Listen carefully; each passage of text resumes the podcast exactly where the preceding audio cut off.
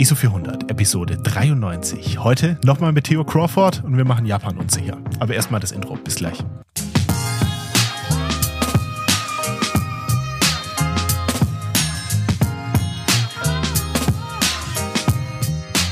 Theo, mein Lieber, grüße dich. Hallo, hallo, grüß dich. Na, alles fit? Ja, äh, sehr äh, spannende Zeit gerade. Also ich weiß jetzt nicht, ich habe es nur im, im Nebensatz mal kurz erwähnt, aber ich bin gerade umgezogen und es sind gerade ja diese Lebensphase von wegen viele äh, neuer Ort, also weil ich mhm. bin in eine komplett andere Stadt gezogen und äh, ja neues Kapitel beginnt. So diese, ich habe das Gefühl, das habe ich zu dir auch letztes Mal gesagt in der letzten Folge, da war das nämlich auch so. Direkt nach dem Studium war das. Das stimmt, das stimmt. Äh, letzte Folge, wir haben es gerade schon in der Pre-Show gesprochen, du warst zu Episode 50, warst du bereits zu Gast und damals, ich weiß nicht mehr, was war, ich weiß nicht, ob Arthur Corona hatte oder was anderes, aber den armen Kerl hat's damals erwischt und ich, ich weiß nicht, ist es, ein, ist es ein schlechtes Omen, wenn er jetzt schon wieder krank ist? Ich weiß es nicht, aber den lieben Arthur hat's erwischt. Viele Grüße ra gehen raus an ihn. Alles gute, gute Besserung. oh Theo meinte noch, Theo meinte noch äh, auf Instagram zu mir, Flo, äh, ich freue mich, jetzt kann ich dieses Mal endlich Arthur kennenlernen, das komplette ja. Programm hier. Ja, da hat, da hat irgendwie die eitrige Angina einen Strich durch die Rechnung gemacht. Ähm, ja, nee, nächstes Mal ist er vielleicht dabei, zur Nummer drei.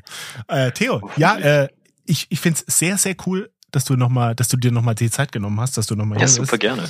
Es freut mich, es freut mich sehr, weil ich habe dich angeschrieben, ich dachte mir, bei dir passiert extrem viel. Du hast gerade schon angekündigt hier mit deinem oder äh, angedeutet mit deinem Umzug, dass da was passiert. Ähm, du warst sehr, sehr lange in Japan, hast da sehr mhm. viel, sehr viel geshootet und ich oh, fand es ja, ultra spannend. Viel. Ich habe dich da auf Instagram verfolgt und dachte mir, ähm, wenn man mit dem Kerl nichts zu reden hat, dann weiß ich auch nicht mit wem sonst und der muss noch mal in den Podcast. Und dann ging das jetzt eigentlich jetzt auch relativ schnell. Ja, wunderbar. Nein, wirklich, es freut mich sehr, ähm, auch wieder äh, dich äh, zu hören, aber nicht nur zum Zuhören, sondern auch äh, zum Mitreden. Sehr, sehr cool. ähm, ja, erzähl mal ein bisschen. Also äh, du ziehst jetzt um innerhalb von Österreich. Du wohnst in Österreich oder wohntest du in Österreich und ziehst jetzt innerhalb von Österreich um. Genau, also ähm, das letzte Mal, dass wir gesprochen haben, also in der letzten Folge, da war ich frisch in Wien äh, angekommen. Äh, ich glaube, erst einen Monat, circa eineinhalb Monate war ich da in Wien. Und das war aber damals schon eigentlich nur so ein Zwischending. Also es war nicht der Plan, längerfristig in Wien zu bleiben, weil wir eigentlich nach Innsbruck ziehen wollten. Mhm. Ähm, für die, die mit Österreich nicht so bewandert sind, das ist ja so eine, eine der, sagen wir mal, größeren Städte, aber immer noch ziemlich klein im Vergleich zu Deutschland, würde ich sagen. Ich bin jetzt nicht so bewandert mit den deutschen Städten, wie groß die so im Durchschnitt sind, aber wir haben hier in Innsbruck 140.000 Einwohner, glaube ich, circa, oder 130.000 in, in dem Gebiet. Ist jetzt also keine große Stadt, ähm, aber ist eine Stadt mitten in den Bergen, in, in einem Tal, äh, also auch ziemlicher Kontrast zu Wien, was ja dann doch die eine Großstadt mhm. in Österreich ist. Und genau, circa knappe 500 Kilometer voneinander entfernt. Und genau, letztens haben wir uns so einen Van gemietet, damit wir diese Strecke in einem unseren ganzen Kram hier rüber, hier rüberbringen können. Ähm, das genau, ist aber das schon ein Stückchen, oder? Wie ja, das war ein Stückchen. Also wir sind fünf Stunden gefahren. Eine Strecke, die ich ungern mehrmals zurücklegen möchte, wenn, also wenn ja. wir nicht alles auf einmal ins Auto gebracht hätten deswegen haben wir eben diesen Van geholt, damit wir nicht äh, zwei, dreimal da rumfahren müssen, hin und her. Ähm, haben wir jetzt mal so halbwegs geschafft hierher. Sehr cool. Ähm, für dich zur Info, also Innsbruck, ich, ich mag Innsbruck, war ich schon ein paar Mal wirklich eine, eine Ach, coole wirklich? Stadt. Ähm, und ist auch von hier gar nicht so weit, muss ich sagen. Ich glaube, ich, ich sag's dir sofort, wie lange ich fahre, aber das ist, ist gar nicht so weit. Ähm, Innsbruck hat ungefähr die Größe hier bei uns, was es gibt, so von Ulm. Ulm ist so, so ein Städtchen. Also nicht mhm. Städtchen, mhm. aber halt so eine, so eine kleine Stadt. So eine kleine ja, Stadt. Genau. Nicht zu vergleichen mit, keine Ahnung, Frankfurt, Köln etc. pp. Ja, ja. Ähm, ist aber eine coole Stadt. Innsbruck habe ich eine, habe ich eine witzige Geschichte. Also ah, witzig. Ja, also ich hatte, ich hatte da oder ich habe da einen Arbeitskollegen, der dort wohnt und der hatte Connections zu einem, zu einem, zu einem Fahrradgeschäft und ja. hatte die Möglichkeit, mir dort ein Rennrad zu besorgen vor fünf Jahren. Fünf, fünf ah, Jahren. Okay, vor okay. fünf Jahren war's. Ähm, und ich bin dazu gefahren und habe gesagt, Flo, komm vorbei, dann pennst du da, dann machen wir noch eine schöne, eine schöne Ausfahrt. Ähm, und habe es dann zu einem günstigeren Preis bekommen, weil er den Karl kennt und das war ganz cool und ich habe mich gefreut, weil ich zu dem Zeitpunkt überlegt habe, oh, soll ich mir ein richtiges Rennrad kaufen, weil ich hatte mir irgendwie eins für 250 Euro auf Kleinanzeigen geholt, das der Typ da selber geklöppelt hat, das eigentlich gar kein richtiges Rennrad war und ähm, und dann dachte ich mir, okay, jetzt mach's mach's richtig und und dann gucken wir mal. Auf jeden Fall habe ich mir habe ich habe ich dann gesagt, ich komme vorbei. Dann haben wir an haben wir das Rennrad geholt, dann im Abend noch so eine so eine kleine Ausfahrt gemacht ähm, und dann am nächsten Morgen haben wir gesagt, dann machen wir jetzt das richtige Ding, dann machen wir so 70 Kilometer und er zeigt mir die schönsten oh. Flecken hier und um Innsbruck herum und wirklich richtig geil. Und wir fahren da los und wir fahren so in die, in die, in die Innenstadt runter in Innsbruck und ich, ich war schon so in Gedanken, er fährt voraus und ich war wirklich in Gedanken und habe mich schon gefreut und dachte mir, okay, krass, jetzt fahren wir dahin und so weiter und so fort. Und wir fahren da unten an den Straßenbahnschienen und ich bin in Gedanken oh. und er nimmt die Straßenbahnschienen zu einem charmanten 90-Grad-Winkel oh und ich habe nicht aufgepasst und fahre im Vorderrad mit dem neuen Rad volles, oh volles Kanonenrollen in die Straßenbahnschienen rein. Mich wickelt übers Fahrrad drüber.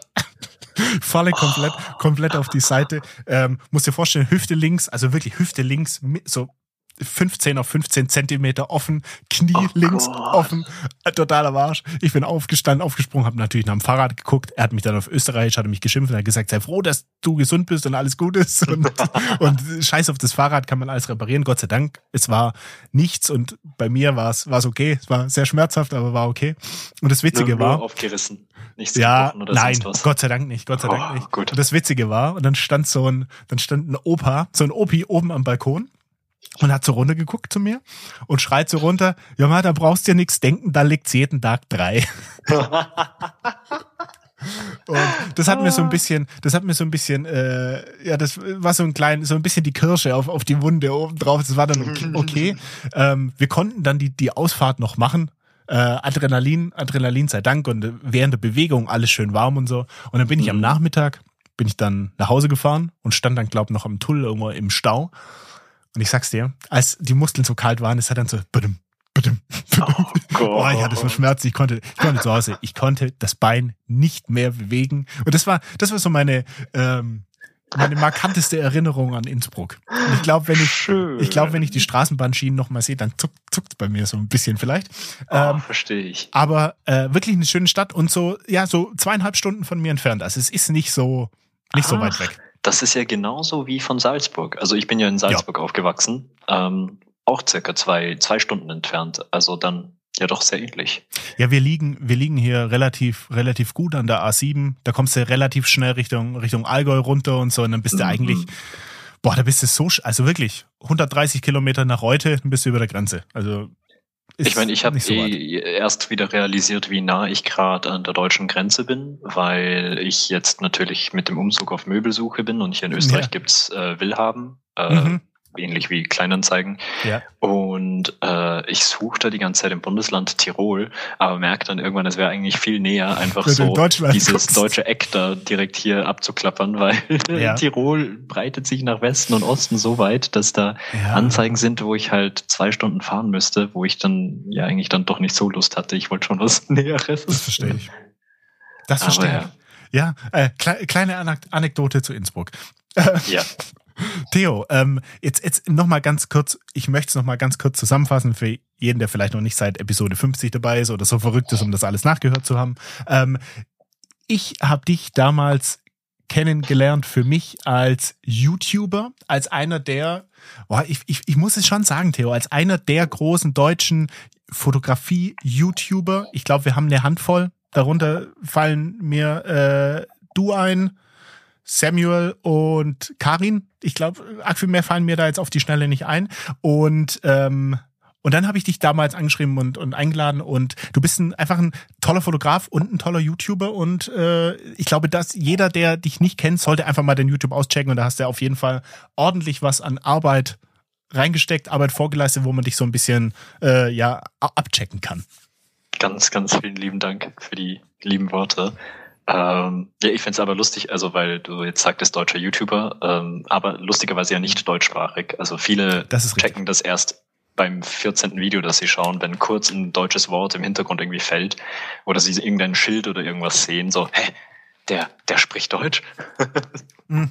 Man muss aber auch sagen, zu deinen Gunsten, dein Englisch ist auch nicht äh, unbedingt das Deutsche, das Denglisch wo man raus, wo man direkt raushört, du sprichst ein sehr, sehr gutes äh, Englisch und natürlich mit British Accent. Das ist nochmal ein bisschen, nochmal ein bisschen krasser. Da kommt man nicht so direkt drauf, dass, dass du eigentlich deutschsprachig bist. Ich, mich freut's aber tatsächlich immer, wenn, wenn jemand das bemerkt und ich dann Krass. auf Deutsch zurückschreiben kann, so, ha, ja, ich, ich spreche auch Deutsch. Ja, aber das ist, äh, macht der, also Karin macht das nicht. Samuel Streetlife macht er auch auf Englisch. Also die Deutschen machen alles auf Englisch. Was ich bei Karin richtig äh, lustig finde, ist, dass sie dieses Deutsche aber schon reinbringt. Also manchmal sagt die ja so witzhaft irgendwie ähm, so, ja, äh, in, in Germany we would now say Sechser vom Lotto. Ja, sowas. das ist ganz witzig. Ja, das stimmt, das stimmt. Ja, ah, äh, das finde ich immer sehr schön. Wenn sie zu dem Thema, was mir da einfällt, hast du, hast mhm. du mal, also angefangen hast, hast du dir mal gedacht, dass du vielleicht auf Deutsch lieber anfängst? Hattest du mal mit dem Gedanken gespielt oder war es für dich von Anfang an völlig glasklar, dass du auf Englisch machst? Ach, für mich war es eigentlich schon immer auf Englisch, weil ähm, für mich war damals besonders, nein, eigentlich schon immer, ist Englisch fast die präsentere Sprache in meinem Leben. Also mhm. weil ich ja mit meinem Vater immer nur auf Englisch rede und mit meiner Mutter ist so ein Mischmasch aus Englisch und Japanisch. Und Deutsch kam dann immer in der Schule halt dazu. Aber ich habe mich dann doch irgendwie sicherer sogar irgendwie auf Englisch gefühlt. Und mhm. dann kam noch hinzu der Gedanke von wegen, ach, auch von der Reichweite her wäre es dann vielleicht Macht von Sinn. Vorteil auf Englisch zu machen. So dieser, dieser Gedanke kam dann hintergründig auch noch dazu. Aber in erster Linie war es eher so ein Gefühlding von alle YouTuber, die ich geschaut habe, waren englischsprachig damals. Und das, das, hat sich für mich dann auch richtig angefühlt, weil Englisch für mich keine Fremdsprache ist. Mhm, ähm, mhm. deswegen kam das sehr natürlich. Ich habe da tatsächlich nie so genau oder viel drüber nachgedacht. Okay, okay. Aber das ist natürlich, das ist natürlich praktisch, wenn sich dann Englisch nicht als Fremdsprache anfühlt, weil ich kann mir halt oder ich kann mir aus Erfahrung selbst vorstellen, dass es halt immer was anderes ist, wenn es halt nicht die Muttersprache ist, wo du halt auch mal gerne improvisieren kannst, wo du dir mal so einen Satz aus den Rippen schneidest und, mhm. und da einfach mal noch drüber sprichst. Wenn es nicht deine Muttersprache ist, dann kommst du halt ohne Skript nicht drum herum. Ach, ich skript aber trotzdem, weil ich äh, schaffe das auch so nicht. also, es gibt schon ein paar ungeskriptete Sachen, aber der Großteil bei mir okay. ist eigentlich geskriptet, weil ich einfach dieses Freireden vor der Kamera auch nach, was sind es jetzt, sieben Jahren oder so, kann ich immer noch nicht wirklich sonderlich gut. Aber glaubst du, das kommt, also glaubst du, das kommt irgendwann oder ist das einfach so eine persönliche Präferenz vielleicht auch? Also ich würde schon sagen, dass ich wesentlich besser geworden bin, aber bei ja. weitem nicht gut genug, dass es für mich zufriedenstellend wäre, wenn ich es vergleiche zu meinen geskripteten Videos. Ja, okay. Also ich finde, die, die sind einfach viel kompakter. Ich äh, rede da nicht viel zu viel um den Brei herum und sag Sachen einfach, ich drücke mich da einfach eleganter aus, aber mhm. ohne dass es unnatürlich klingt. Und äh, dann ziehe ich dann doch lieber einfach das vor, weil ich das machen möchte, was das Video halt am besten macht. Kann ich, das kann ich sehr gut verstehen. Und apropos Videos, du hast ein bisschen, ein bisschen was ordentlich was aus, aus Japan mitgebracht und produziert. Ich habe mal reingeguckt. Du hast, ich habe dich angeschrieben und sagte, Mensch, du bist ja schon ewig in Japan. ähm, was, was du da raushaust, ist ja Wahnsinn. Und meintest du, Flo, nee, ich bin seit, ich bin seit Ende Mai bin ich wieder zurück. Ich habe so ja. viel geshootet. Und ich würde gerne mal mit dir jetzt über deine Japan-Reise reden. Also für jeden, der dich so ein bisschen, da, wir haben, glaube damals extrem viel über YouTube gesprochen und wie du dazu mhm. kamst und so weiter und so fort jeden, der das interessiert, kann gerne nochmal die Folge 50, die wir in die Shownotes packen, ähm, nachhören. Aber ich würde jetzt gerne mit dir mal wirklich Butter bei die Fische. Ich würde gerne mit dir jetzt mal direkt über deine Japan-Reise sprechen. Sehr gerne. Wie, wie, wie kam es dazu? Du hast japanische Wurzeln mhm. und hast da auch Familie, Freundeskreis. Wie, mhm. wie kann ich es mir vorstellen? Also Japan ist für mich schon immer ein, also ich bin da als Kleinkind schon öfters gewesen. Ich weiß tatsächlich gar nicht, wie oft ich schon in Japan war, weil besonders als ich klein war, bin ich mit meinen Eltern als damals Einzelkind noch öfters geflogen. Äh, als dann die Geschwister dazu kamen, wurde es dann irgendwann unleistbar, äh, jedes Jahr die Großmutter in Japan zu besuchen. Aber meine Mutter, genau, die ist Japanerin, äh, in Tokio aufgewachsen und ist zum Studieren nach Salzburg gekommen, weil die ist Musikerin, äh, mhm. also Klarinettistin und in Salzburg, Salzburg kennt man ja als die Mozartstadt, wie sie es gerne nennen. Mhm. Ähm, und da gibt's das Mozarteum und dort hat sie dann angefangen zu studieren, hat sich aber so in Salzburg verliebt, dass aus einem Dreijahresplan mittlerweile ein 28-Jahre-Plan geworden ist. Und äh, dementsprechend äh, bin ich halt in Salzburg aufgewachsen, aber hatte schon immer eine äh, Verbindung zu Japan. Also ich spreche auch Japanisch mit meiner Mutter. Und Und genau, es war jetzt aber schon sehr lang her tatsächlich, dass ich in Japan war. Ähm, zuletzt 2016. Und dann 2020 circa hat es angefangen, dass ich mir dachte, hm, es wird mal wieder Zeit, äh, rüberzufahren. Aber dann ist was passiert. wir wissen natürlich alle, warum das äh, dann nicht vonstatten gegangen ist. Und mhm. ja, dann, dann hat sich nur verstärkt und verstärkt. Und es hat aber ewig gedauert und ähm, dann hat Japan ja als gefühlt einer der letzten Länder die Grenzen geöffnet. Und dann im Oktober 2022 war das, glaube ich, haben sie die Grenzen geöffnet. Einen Monat vorher haben sie es äh, verkündet. Und da haben meine Freundin und ich dann auch schon gleich unsere Pläne geschmiedet, ob wir das da irgendwie rüber schaffen, äh, bald einmal. Und da haben sich einfach verschiedene Sachen dann sehr schön gefügt. Äh, nämlich, dass meine Freundin da gerade fertig geworden ist mit ihrem Studium und so gesehen irgendwie freie Zeit hatte und ähm, ich äh, aufgrund äh, von der, also des Privilegs, dass ich dank YouTube ja sehr flexibel bin, habe sowieso quasi äh, länger rüber können. Ähm, und natürlich auch das Glück, dass ich dort eine Unterkunft habe. Also, weil sonst für drei Monate eine Unterkunft ist natürlich auch äh, ja, nicht ohne. Ja. Aber ich habe eben bei meiner Oma gelebt. Ähm, und äh, die Melli, also meine Freundin, die ist dann gleich mitgekommen und da war ursprünglich der Plan, dass ich rüberfahre für drei Monate und sie mal zwei Wochen vorbeikommt. Aber jetzt hat sich das eben alles so perfekt gefügt, dass wir einfach beide drei Monate, also solange wie das Touristenvisum Krass. erlaubt, ja, äh, ja. rübergefahren sind und haben uns mal für den Spätwinter beziehungsweise Frühling entschieden, damit wir gleich am Anfang ein bisschen in den Norden fahren, um noch ein bisschen Schnee zu erwischen. Ich habe nämlich noch nie in Japan Schnee gesehen. Ähm, das wollte ich mal machen, weil ich war sonst hauptsächlich immer im Sommer in Japan. Und jetzt habe ich mich sehr, sehr gefreut, Japan mal im Frühling zu sehen, aber mhm. generell auch ganz viel neu zu sehen, weil das letzte Mal, dass ich dort war, also ich bin ja Jahrgang 2000, sprich 2016, als ich dort war, da war ich halt erst 16. So, das ist rückblickend, finde ich, so war ich viel zu unreif, um diese Reise auch wirklich richtig zu, wertzuschätzen. Und äh, die Sachen, die mich damals interessiert haben, interessieren mich jetzt nicht und es interessieren mich allgemein jetzt ganz andere Sachen. Und äh, deswegen hatte ich so ein bisschen das Gefühl, dass ich viel zum Nachholen habe. Und deswegen, das war auch mitunter ein Grund, weshalb ich äh, die Reise so lange machen wollte. Und genau, Familie habe ich eben dort meine Großmutter und eine Tante mit zwei Cousins, wobei ich aber sagen muss, mit denen haben wir generell nicht so viel Kontakt. Also eigentlich äh, hauptsächlich ist die Verbindung meine Oma. Ich habe aber meine Tante und meine Cousins getroffen und das war so krass, die Realisation. Den einen Cousin, den jüngeren, mhm. das war das erste Treffen seit 16 Jahren. Krass. Also das meine ich mit, wir haben nicht so viel Kontakt, aber ja. wenn ich schon mal da bin, dann haben wir gesagt, komm, lass uns doch mal wieder sehen. Ähm, aber da, da ist einfach die Verbindung nicht so stark. Generell ist das sehr spannend in Japan, ähm, was ich dieses mhm. Mal so ein bisschen gelernt habe. Ich habe versucht, viel kulturell noch irgendwie auch mehr zu lernen.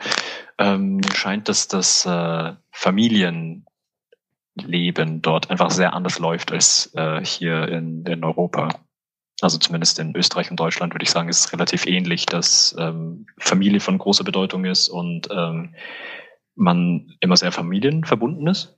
Glaube ich, kann man allgemein schon so behaupten. Würde ich bestätigen, ja. Ja. Und aber in Japan hat es jetzt nicht wirklich so gewirkt. Also ich habe mit ein paar Leuten geredet, auch die ich getroffen habe, wie das bei denen so ist. Und das war üblich, dass die sagen so, ja, wir wohnen zwar beide in Tokio, aber ich besuche meine Eltern trotzdem nur ein, zwei Mal im Jahr.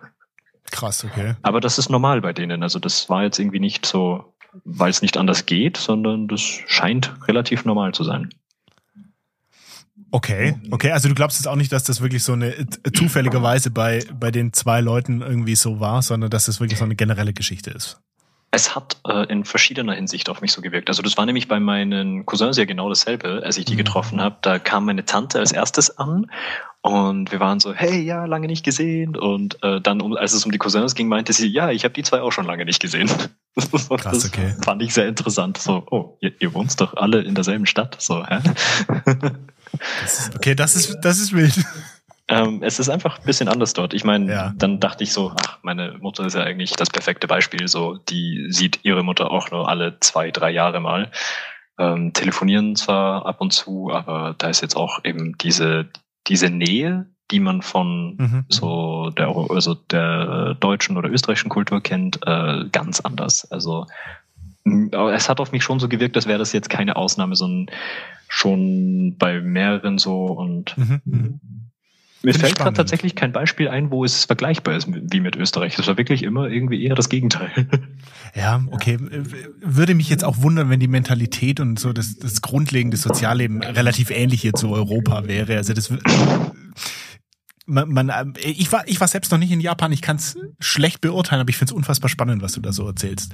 Ähm, was mich interessieren würde, ähm, jetzt, jetzt, jetzt, jetzt sagst du drei Monate, drei Monate Japan, Theo. Mhm. Wie war das für dich vorab? Ist, bist du da in deinem Kopf schon unzählige Pläne durchgegangen? Weil YouTube ist dein Haupteinnahme Business, richtig? Mhm. Also mhm. bist du da schon Pläne durchgegangen? Bist du dann davor irgendwie nervös, dass du sagst, okay, da muss jetzt das rauskommen, das rauskommen, das rauskommen, das rauskommen? Oder bist du jemand, der da sagt, ich lasse das jetzt komplett auf mich zukommen und wenn ich ein paar Videos mache, ist es schön, aber ich sehe diesen Urlaub als Urlaub, um, um das irgendwie auch zu genießen. Ich sehe das jetzt nicht als Produktionsreise. Äh, ja, es war tatsächlich so ein, ein Mischding aus den beiden. Also die Zeit vor Japan war sehr ähm, stressig äh, mhm. und ich habe mir da, also ich habe mich generell in dieser Zeit zwischen Japan und unserem letzten Treffen, ähm, da habe ich mich ein bisschen überarbeitet und sehr, sehr reingesteigert in das Ganze.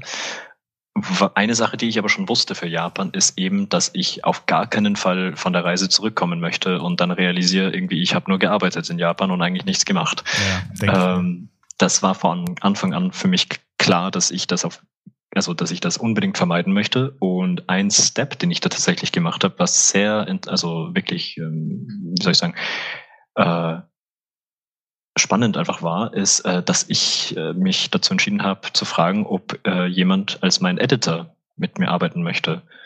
Und dann habe ich ab Februar, also die Reise begann ja im März und ich habe mir gedacht, einen Monat vorher fange ich am besten an und da habe ich äh, dann ab Februar mit einer Editorin äh, tatsächlich aus Münster äh, mhm. zusammengearbeitet und das mal ausprobiert, wie das ist, zu zweit an meinen Videos zu arbeiten. Okay.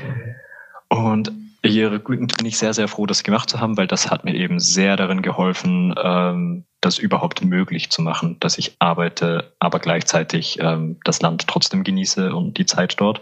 Also es war auf keinen Fall direkt Urlaub, so vor allem in Tokio, wo unsere Base war. Das, das war eher so, ich habe mich einfach gefreut, dort zu leben und eben auch einfach dort zu arbeiten. So in, in zwar war ich immer nur dann daheim, aber so, auch wenn es nur das Einkaufen ist und so, ich liebe die Supermärkte dort und was die da alles anbieten. Also das hat für mich auch alles dazugehört. Aber wir haben innerhalb dieser drei Monate ein paar Mal Reisen außerhalb von Tokio, Tokio gemacht und die waren wirklich also so Urlaub. Ich habe halt ähm, viel fotografiert äh, und nur mit dem Handy viel mitgefilmt. Ähm, also da ist jetzt letztens ja so ein 30 Minuten Video rausgekommen äh, aus Nagano das war genau so eine Reise, wo ich einfach mit dem Handy mitgefilmt habe. Jetzt äh, sagen wir mal produktionstechnisch jetzt nicht mehr ganz so hoch, aber da, da war es mir einfach wichtig, dass die Reise im Vordergrund steht. Und genau, das habe ich dann schon mehr als Urlaub betrachtet. Umsonst war es eher so ein Mischding. So, ich lebe jetzt hier, arbeite und aber genieße trotzdem meine Zeit auch hier. Und dadurch, dass ich mit Editor gearbeitet habe, ähm, hatte ich auch einfach ein bisschen mehr Zeit. Mhm. Und ähm, ich habe mir auch oder ich habe für mich gelernt, äh, den Druck auch bisschen runterzufahren. Also ich weiß nicht, ob es dir aufgefallen ist, aber als besonders am Anfang, aber eigentlich durchgehend die drei Monate war mein äh, Schedule, mein Upload-Schedule ziemlich durcheinander. Also normalerweise lade ich ja immer Sonntag 18 Uhr hoch in äh, unserer Zeit. Aber dort habe ich dann mal eine Woche einfach nichts hochgeladen und erst nach zwei Wochen wieder mal ein Video hochgeladen. Ähm, ich bin das viel lockerer angegangen, so ein bisschen. Es, das Video ist fertig, wenn es fertig ist und ich stress mich da jetzt nicht und habe das so ein bisschen äh, so probiert. Und als ich das ein paar Mal gemacht habe und die Welt nicht untergegangen ist, der YouTube-Channel nicht abgekackt ist, äh, war ich sehr beruhigt und habe dann einfach so weitergemacht. Ja, das wollte ich dich gerade nämlich fragen, ob du das für dich dann auch so mitnehmen konntest, so Bestätigung, es geht die Welt nicht unter, wenn ich nicht jede Woche ein Video rausknalle.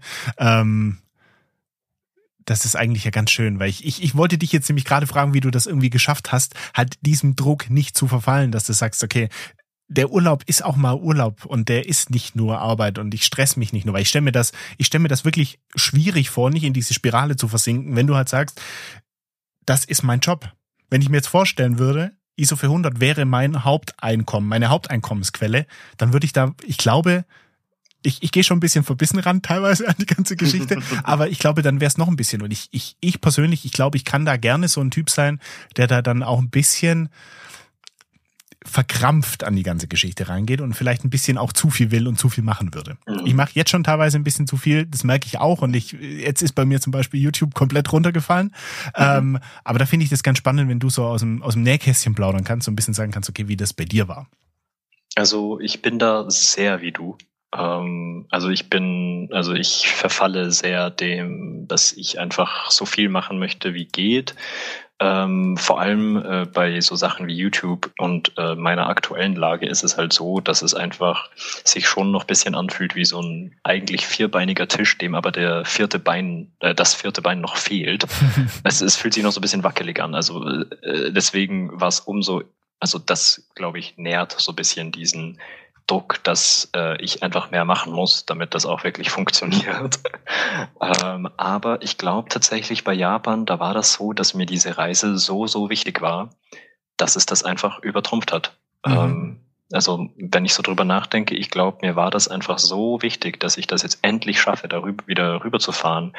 Und so viel, wie gesagt, dieses Gefühl von ich muss was nachholen hatte ich extrem. Und ähm, das, das war wirklich ein starkes Gefühl für mich. Und ähm, ich glaube, das hat mir sehr geholfen, dann auch irgendwie zu sehen, hey, so, dann balancieren wir das jetzt ein bisschen und ähm, ich werde auf gar keinen Fall von dieser Reise heimkommen und mir denken, Mist, ich habe doch wieder zu viel gearbeitet. Und ich würde tatsächlich sagen, das ist mir gelungen. Also ich habe nicht das Gefühl, dass ich da jetzt zu viel gearbeitet hätte, sondern dass es eine gute Balance war. Ich habe meine Videos gemacht. Es war eher im Zwei-Wochen-Rhythmus als im üblichen Wochenrhythmus. Aber dafür habe ich äh, auch sehr, sehr viel erlebt und ganz, ganz viel mitnehmen können aus den drei Monaten. Das glaube ich dir. Also und wenn ich mir, wenn ich mir jetzt gerade mal so ganz objektiv deinen YouTube-Channel angucke, die Videos kommen auch gut an, würde ich mal behaupten. Und die sind auch, die sind ja auch echt gut gelungen. Also das ist wirklich, du hast jetzt hier, ich habe es vorhin mal kurz überflogen, 14 Videos hast du rausgehauen äh, aus Japan und mhm. da ist wirklich tolles Zeug dabei. Unter anderem natürlich, da bin ich ganz heiß drauf, A Roll of Kodak Gold, I Shot in Tokyo und lauter solche Sachen. Da, da bin ich, da, die muss ich mir natürlich mehrmals, mehrmals fast angucken. Ähm, da war ich sehr, sehr ähm, heiß drauf was ich aber, was mich aber sehr stark interessiert, wie warst denn du so giertechnisch ausgestattet? Was, was hast du alles mitgenommen? Ähm, Weil du, hab, Entschuldigung, Theo, ja. ich muss dazu sagen, du bist jemand, der digital als auch analog shootet. Das muss genau, ich dazu sagen. Ich, ich mache beides. Ähm, und in Japan war ich auch sehr darauf fokussiert, äh, wirklich das auszubalancieren, weil ich genau wusste, dass ich mehr fotografieren werde, als ich mir analog wahrscheinlich leisten dürfte. Deswegen habe ich mhm. auf jeden Fall gleich alles dabei gehabt. Aber ähm, ich habe tatsächlich in Japan eh was realisiert. Also was ich dabei hatte, waren äh, ich hatte nur eine analoge SLR dabei, nämlich die Pentax, meine geliebte Pentax K1000. Mhm. Und äh, dann hatte ich noch die Olympus XA dabei, die ja so ein Mischding irgendwie ist. Ich weiß nicht, was das offiziell ist, aber es ist so ein Mischding aus irgendwie Rangefinder und Point-and-Shoot. Es hat so Charakteristiken von beiden. Weiß jetzt nicht, ob du im Kopf hast, was, als was es wirklich klassifiziert wird. Als Rangefinder. Ach schon. Ich, okay. ich habe sie gerade offen. Ich hatte die ähm, Letzten Wochenende hatte ich die tatsächlich in der Hand. Das ist ein Ach, Rangefinder, cool. aber ich, also entweder bin ich blind oder bin verwöhnt mit der Leica, aber ich habe mich echt schwer getan, durch den Rangefinder was zu sehen. Weil ah, der, der ist nicht sonderlich gut. Na, der ist wirklich nicht sonderlich Der ist auch klein. Der ist nicht gut und klein. Ja, ja, nee, das ist wirklich jetzt nicht so ein Qualitätsding, wo du, ähm, womit du Präzision äh, hast zum Shooten. Äh, das ist eher, ich würde das, oder ich habe das eher in so Situationen genutzt, wie wenn ich in der Stadt unterwegs bin und mich eher darauf fokussiere, Szenen einzufangen, wo mir die Komposition jetzt nicht ganz so wichtig war, sondern mhm. es mir mhm. wirklich darum ging, Menschen einzufangen oder andere Momente, das Licht oder sonst irgendwas, wo es einfach mir nicht ganz so wichtig war, dass die Linien jetzt perfekt passen oder irgendwas das geht mit der einfach nicht wirklich gut. Was ich aber sagen muss, die Linse ist top. Also ich habe da Bilder gesehen. Also qualitativ ist die wirklich, also auf dem Level von definitiv meine Mühe. Ähm, die Linse ist wirklich top. Also knackenscharf, sieht richtig toll aus ähm, und ist, ist ultra klein und kompakt. Wiegt halt nichts. Genau, das liebe ich an der. Also, dass sie in dem Sinne recht einfach ist und auch sehr einfach zum Mitnehmen. Mhm. Habe sie jetzt vergleichsweise gar nicht so viel genutzt, weil die letzte, die analoge, die ich noch dabei hatte, war die Olympus Mew 270 VW, äh, VF, glaube ich, heißt die. Richtig langer Name. Im Endeffekt ist es einfach eine Mew 2 mit einer Zoom-Linse statt einer mhm. fixen Brennweite. Und das 170 steht tatsächlich für die Focal Range. Das Ding geht von 38 Millimeter bis 170 Millimeter. Ähm, aber das ist halt eine wunderbare Point-and-Shoot, auch mit eingebautem Blitz und alles, was man sich halt wünscht von so einer Point-and-Shoot. Und die war natürlich auch äh, fantastisch dabei zu haben, wenn man eben nicht auf so super präzise und ernst äh, shooten gehen wollte und einfach was haben wollte, womit man Hauptsache, es wird eingefangen, so ein bisschen mit der Einstellung. Mhm, äh, dann mhm. habe ich die halt dabei gehabt. Und auf der digitalen Front hatte ich natürlich meine Sony dabei, die A7 III, was einfach meine Videokamera ist für die ganzen YouTube-Videos. Ähm, und die Lumix GX80, die allererste Kamera, die damals noch mein äh, Vater für mich gekauft hat, als ich äh, 17 war, glaube ich, mit der alles angefangen hat quasi. Äh, die hatte ich auch mit, einfach weil ich äh, sie immer noch so liebe. Und ich habe ja wieder äh, so manches Video damit gemacht, äh, weil die auch nämlich super kompakt ist, mit einer gewissen Linse, die ich habe, die äh, so ein 20 Millimeter 1,7, was ja auf dem Sensor quasi ein 40 Millimeter auf Fullframe ist, mhm. was einer meiner Lieblings-Focal Lengths ist. Also alles zwischen 35 und 40 liebe ich und ähm, deswegen mit der fühle ich mich auch sehr, sehr wohl. Und vor allem ist die einfach so klein. Also ich hatte auf der ersten Reise, wo wir in den Norden gefahren sind, die Sony mit, in der Hoffnung, mit der mitzufilmen. Aber das hat mich einfach nicht gebockt. Die war viel zu schwer. Und das war eben dieser Moment wieder so, das nimmt von der Reise weg. Und deswegen habe ich die dann eingepackt und einfach die restliche Woche nicht mehr ausgepackt und einfach mit dem Handy gefilmt, damit halt die Reise weiterhin im Vordergrund steht. Sehr spannend. Das, die Lumix ist so eine, ohne sie jetzt schlecht reden, sondern so eine kleine Point-and-Shoot, immer dabei Knipse in digital. So ein bisschen wie so eine Rico, oder? Ich weiß jetzt leider nicht genau, was die Rico so drauf hat. Also es ist schon eine... Aber nee, stimmt nicht. Die Rico ist, glaube eine, äh, die hat, glaube immer einen Zoom. Ich glaube, die haben, hat keine Wechselobjektive. Genau, also die Lumix ist grundsätzlich äh, schon einfach eine normale Mirrorless-Kamera, aber weil sie halt einen Micro Four Thirds Sensor hat, ist mhm. die wirklich klein und kompakt. Und ich habe halt dazu halt eben so ein Pancake-Lens, was auch winzig ist. Sprich, mhm. da schaut's dann wirklich aus wie so eine kleine Point-and-Shoot. Aber die hat komplett manuelle Controls, die ich auch nutze. Also ich habe das eigentlich immer manuell verwendet und äh, die RAW-Files lassen sich ordentlich editen in Lightroom. Ähm, ohne dem wäre ich auf jeden Fall aufgeschmissen. Also weil ich finde, ja. digitale Bilder kannst du nicht unbearbeitet nutzen. Also das kannst du laut sagen. ja, da habe ich heute wieder YouTube, na, was war das, eine E-Mail habe ich, glaube ich, durchbekommen. Da hat jemand gefragt, so wegen der GX80, so, ja, sind deine Bilder straight out of camera? Und so, ich verstehe das, weil als, als Anfänger, da weiß man sowas nicht, aber so keine Digitalkamera macht meines Erachtens wirklich schöne Bilder straight out of camera. Höchstens irgendeine so Fuji, die wieder irgendwelche Rezepte das wollte hat, ich, aber das wollte da ich gerade sagen. Zu Theo. schlecht aus. Theo, das wollte ich dir gerade sagen. Wir hatten jetzt schon also die, wir hatten schon mindestens fünf bis zehn Mal über die Fujis gesprochen. Wir hatten letztens den, ich weiß nicht, ob du ihn kennst, den Thomas Jones im Podcast. Er ist Fuji Ambassador, aber das heißt bei Fuji mhm. X Photographer oder so. Ähm, okay. Und der Typ kennt sich mega gut aus und da haben wir nochmal drüber gesprochen. Und ich hatte am Wochenende von einem Freund die X, XE3, oh, ich kann es mir merken, die XE3 in der Hand und habe mit der so ein bisschen fotografiert. Und was mich total gecatcht hat, waren die, und ich pack sie jetzt gleich mal. Ich, Multitasking ist nicht meins, das mache ich dann, das mache ich dann, wenn ich mit dem, mit dem Satz fertig bin oder so, suche ich mir die raus. Ähm, ich hatte die in der Hand und wir sind hier so ein bisschen rumgelaufen durch den Wald und ich hatte dieses, ich glaube, das ist irgend so ein Akros-Rezept, schwarz-weiß. Das sieht aus, als ob du quasi einen Rotfilter drauf hättest. Was bedeutet, mhm. dass die Tiefen noch mal ein bisschen knackiger sind, die Tiefen noch mal ein bisschen mehr reinhauen. Und ich bin mit dieser Kamera durch den Wald gelaufen und ich war also auf der einen Seite ein bisschen verliebt, weil ich es toll fand, was da einfach so rauspurzelt aus dem Teil.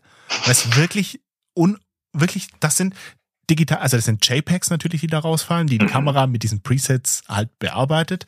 Mhm. Aber das ist das erste Mal, dass ich ein digitales Bild hatte, wo ich gesagt habe, das passt. Das kannst du so nehmen. Das kannst du so nehmen. Ich, ich lade die gerade mal aus, aus äh, Google Fotos runter und schick die dir gleich mal hier rüber in den, in den Discord. Ähm, die kannst du so nehmen und kannst sie dir wirklich in deine Fotobibliothek, was auch immer, knallen und dann auf Instagram hochladen, der Familie schicken, deiner Freundin schicken, was auch immer. Die Bilder sind gut. Was ich aber halt sagen muss, die XE3, ne, so, so kompakt wie sie ist, so, ähm, ah, ich, ich will nicht sagen billig fühlt sie sich an, aber sie, aber ja, aber sie fühlt sich schon ein bisschen billig an. Also schon ein bisschen, okay. ähm, sehr, sehr leicht. Das lag auch am Objektiv. Das Objektiv war ultra leicht. Ähm, aber das war ja, so. Also wirklich ist, ist für, und für große Hände, ich habe ich hab große Hände, muss ich dazu sagen. Für mhm. große Hände ist sie nichts. Ähm, mhm, ich habe okay. die ganze Zeit, ich habe die ganze Zeit, liegt auch vielleicht dran, wie ich meine Kamera trage und so. Ähm, sie hat quasi, wenn du dir vorstellst, wie du eine Kamera normalerweise hältst, wo dein Daumen liegen würde, wenn du da dir vorstellst, so, so einen halben Zentimeter nach rechts, da hat die noch einen Knopf um, Ui. um irgendwas zu verstellen. Ich weiß es nicht mehr was. Die kannst du auch alle frei belegen. Und ich habe jedes Mal auf diesen Knopf geklickt und habe alles verstellt. Und das war ein bisschen nervig, aber ich muss sagen, so ähm, rein ergeb ergebnisorientiert war ich sehr zufrieden. Also wirklich tolle Bilder. Und ähm, ich gebe dir aber, ich gebe dir aber recht. Alles, was aus, sonst aus einer digitalen Kamera fällt, nicht so. Nicht so schön. Spannend, okay, ich, ja. Ich gucke jetzt gerade parallel mal, ob ich die hier in Discord reinbekomme oder ob ich eine Fehlermeldung bekomme, weil Discord lässt einen nicht unendlich viel große Files auf einmal hochladen, aber ich glaube, das ah, geht. Okay. Die sind, wenn meine Dorfleitung es erlaubt, in den nächsten paar Sekunden bei dir oder hier im Discord in dem äh, Channel, dann kannst du es dir mal angucken. Ich pack dir auch mal noch in die Show Notes für alle, die es interessiert. Ähm, ja, und Jetzt, jetzt bin ich etwas aus dem Konzept gekommen wegen der Fuji-Kamera. Ach ja, mich würde, mich würde noch interessieren, also du warst dann mit den ganzen Kameras unterwegs, hast du dir so, ein, so einen Plan so ein bisschen zurechtgelegt, so heute nehme ich die digitale, morgen nehme ich die, oder für den Ausflug nehme ich die analoge, oder war das so ein Bauchgefühl? Das war ein Bauch, also eine Mischung aus Bauchgefühl und äh, Not, weil ich weiß noch auf dieser ersten Reise, wo wir in den Norden gefahren sind nach Hokkaido, mhm. da hatte ich, also da war ich noch ein bisschen übermütig, hatte eben so ein bisschen alles dabei und oh, warte, da sind jetzt die Bilder reingekommen. Da muss ich kurz ran. Ah, okay. Schwarz-Weiß, okay. Hm, Schwarz-Weiß muss ich sagen, ist aber auch leichter. Wie ist das? Ja, ich weiß. Farbe habe ich nicht geschossen. weil, weil ich finde Schwarz-Weiß, das ist so, ja, das, das schaut sehr viel leichter gut aus. Ich weiß und ich war sehr verliebt in Schwarz-Weiß und habe deswegen nichts anderes gemacht. Aber ich muss Mich sagen, das Wetter war. wie die Filter ausschauen, wenn dann äh, Farbe dabei ist, weil das ist der Punkt, wo es für mich bei Digitalkameras eigentlich immer vorbei ist und ich, ich muss das immer selber machen in Lightroom. Ich verstehe dich, ich verstehe dich. Aber wie gesagt, Schwarz-Weiß, dieses Rezept, ich glaube, ich habe mal versehentlich eins in Farbe gemacht, eins oder zwei. Mhm. Ich glaube, ich habe hier eins. Das kann ich dir jetzt parallel gleich noch schicken. Ähm, also ich habe schon mal richtig gute Beispiele gesehen. Ähm, und war da sehr beeindruckt. Aber da, da ist so ein bisschen, da schwingt ein bisschen dieses Ding mit von so, hm, ich habe es noch nie ausprobiert, deswegen ich kann mir noch nicht hundertprozentig sicher sein, dass das wirklich stimmt. Ich müsste mir mal ein paar YouTube-Videos eigentlich anschauen. Ich habe mich da jetzt noch nicht so tief mit beschäftigt, mit diesen Fuji-Kameras. Aber ist auf jeden Fall spannend. Ist auf jeden Fall spannend. Ja, ja, und jetzt, nee, konnte ich, jetzt konnte ich so ein bisschen mitreden, nachdem ich die selbst mal, selbst mal in der Hand hatte. ja, wird Zeit, dass ich das auch mal ausprobiere. Ich schau mal die überbeliebte, was war es, 100XV oder was da gibt. X100V, ich glaube, die ist ja, gerade genau, irgendwie da. im Hype und äh, überall ausverkauft. Ja, aufgrund von TikTok überall ausverkauft. ähm, okay, ich habe das, das nochmal eins geschickt. Bild ist reingekommen. Ja, aber das ist jetzt, äh, hätte ich jetzt auch noch mal Hand angelegt. Aber ich habe, hm. das war auch mehr aus Versehen. Ich, ich wollte es mhm, mhm. schwarz-weiß, aber also nicht. es kommt auch ein bisschen drauf an, glaube ich, welchen Stil man gerne hat. Also du kennst von meinen Bildern, ich äh, hau den Kontrast gern sehr weit runter manchmal, damit mhm. einfach viel sichtbar wird, äh, besonders an eben so sonnigen Tagen. Und mir kommt halt vor, dass das bei den meisten Sachen einfach nicht der Fall ist. Und deswegen ist mein persönlicher Geschmack mit den meisten so Rezepten einfach nicht getroffen. Ähm, da, dann, ja, daran empfinde ich dann meist so, hm, muss ich doch selber machen. Ich glaube aber, da ist auch die Zielgruppe eine andere. Ich glaube, die Zielgruppe für solche Kameras ist, sind nicht wir, die dann noch sagen, ja, ich lege gerne Hand an, um meine eigene persönliche Note da reinzubringen und ja, es wirklich so zu perfektionieren, wie es mir gefällt, sondern ich glaube, die Leute, die sagen, ich will genau das nicht, ich will genau das nicht, ich will Fotos machen, danach aufs Handy, fertig. Genau, also ich meine, ich glaube, es lässt sich ganz gut differenzieren zwischen halt äh, Bilder, die halbwegs natürlich, aber halt verschönert ausschauen und Bilder, die einfach relativ stilisiert sind. Und meine sind ja dann doch ziemlich ja. stilisiert und schauen nicht mehr natürlich aus, würde ich jetzt mal behaupten. Also ist schon ein immer so eine euphemistische Sicht, meine Linse. Und äh, schön die Farben noch mal ein bisschen Sättigung reinhauen und so. Ähm, deswegen, das fehlt mir dann schon meist bei den, bei den Digitalkameras. Aber du wolltest noch über deinen Ausflug sprechen.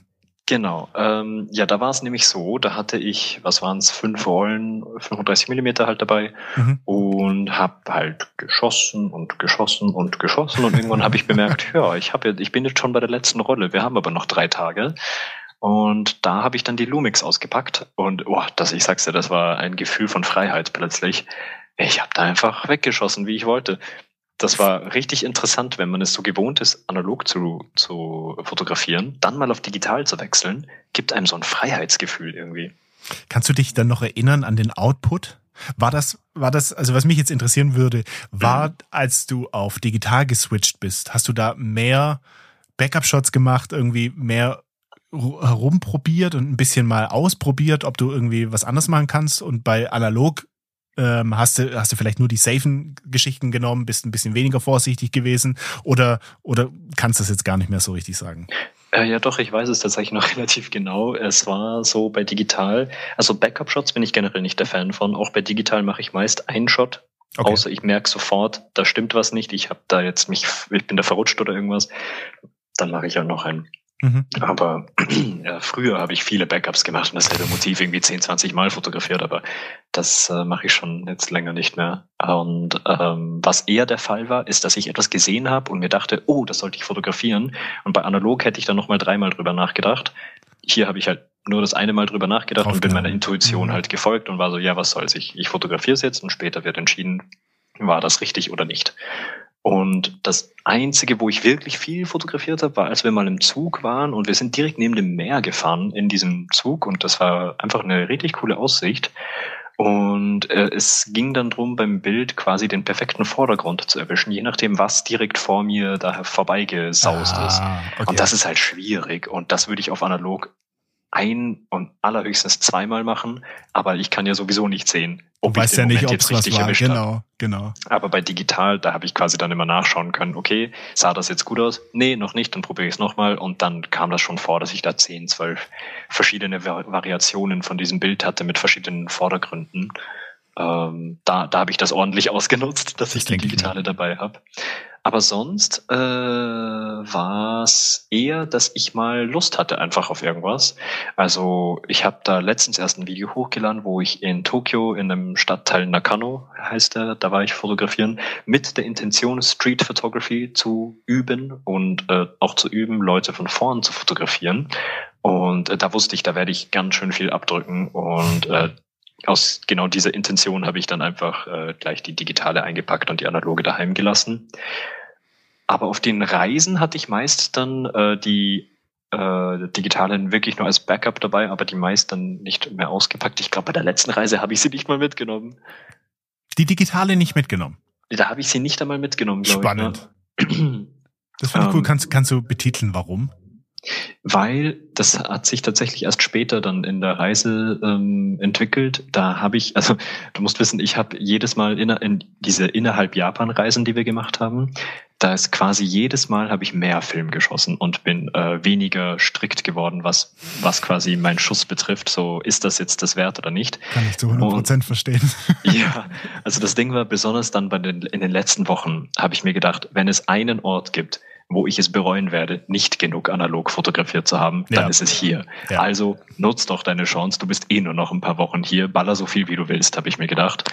Und dementsprechend äh, das Video, an dem ich diese Woche arbeite, ist eben von der letzten äh, Reise, die wir gemacht haben, die sechs, sieben Tage lang. Ich glaube, sieben Tage genau waren es.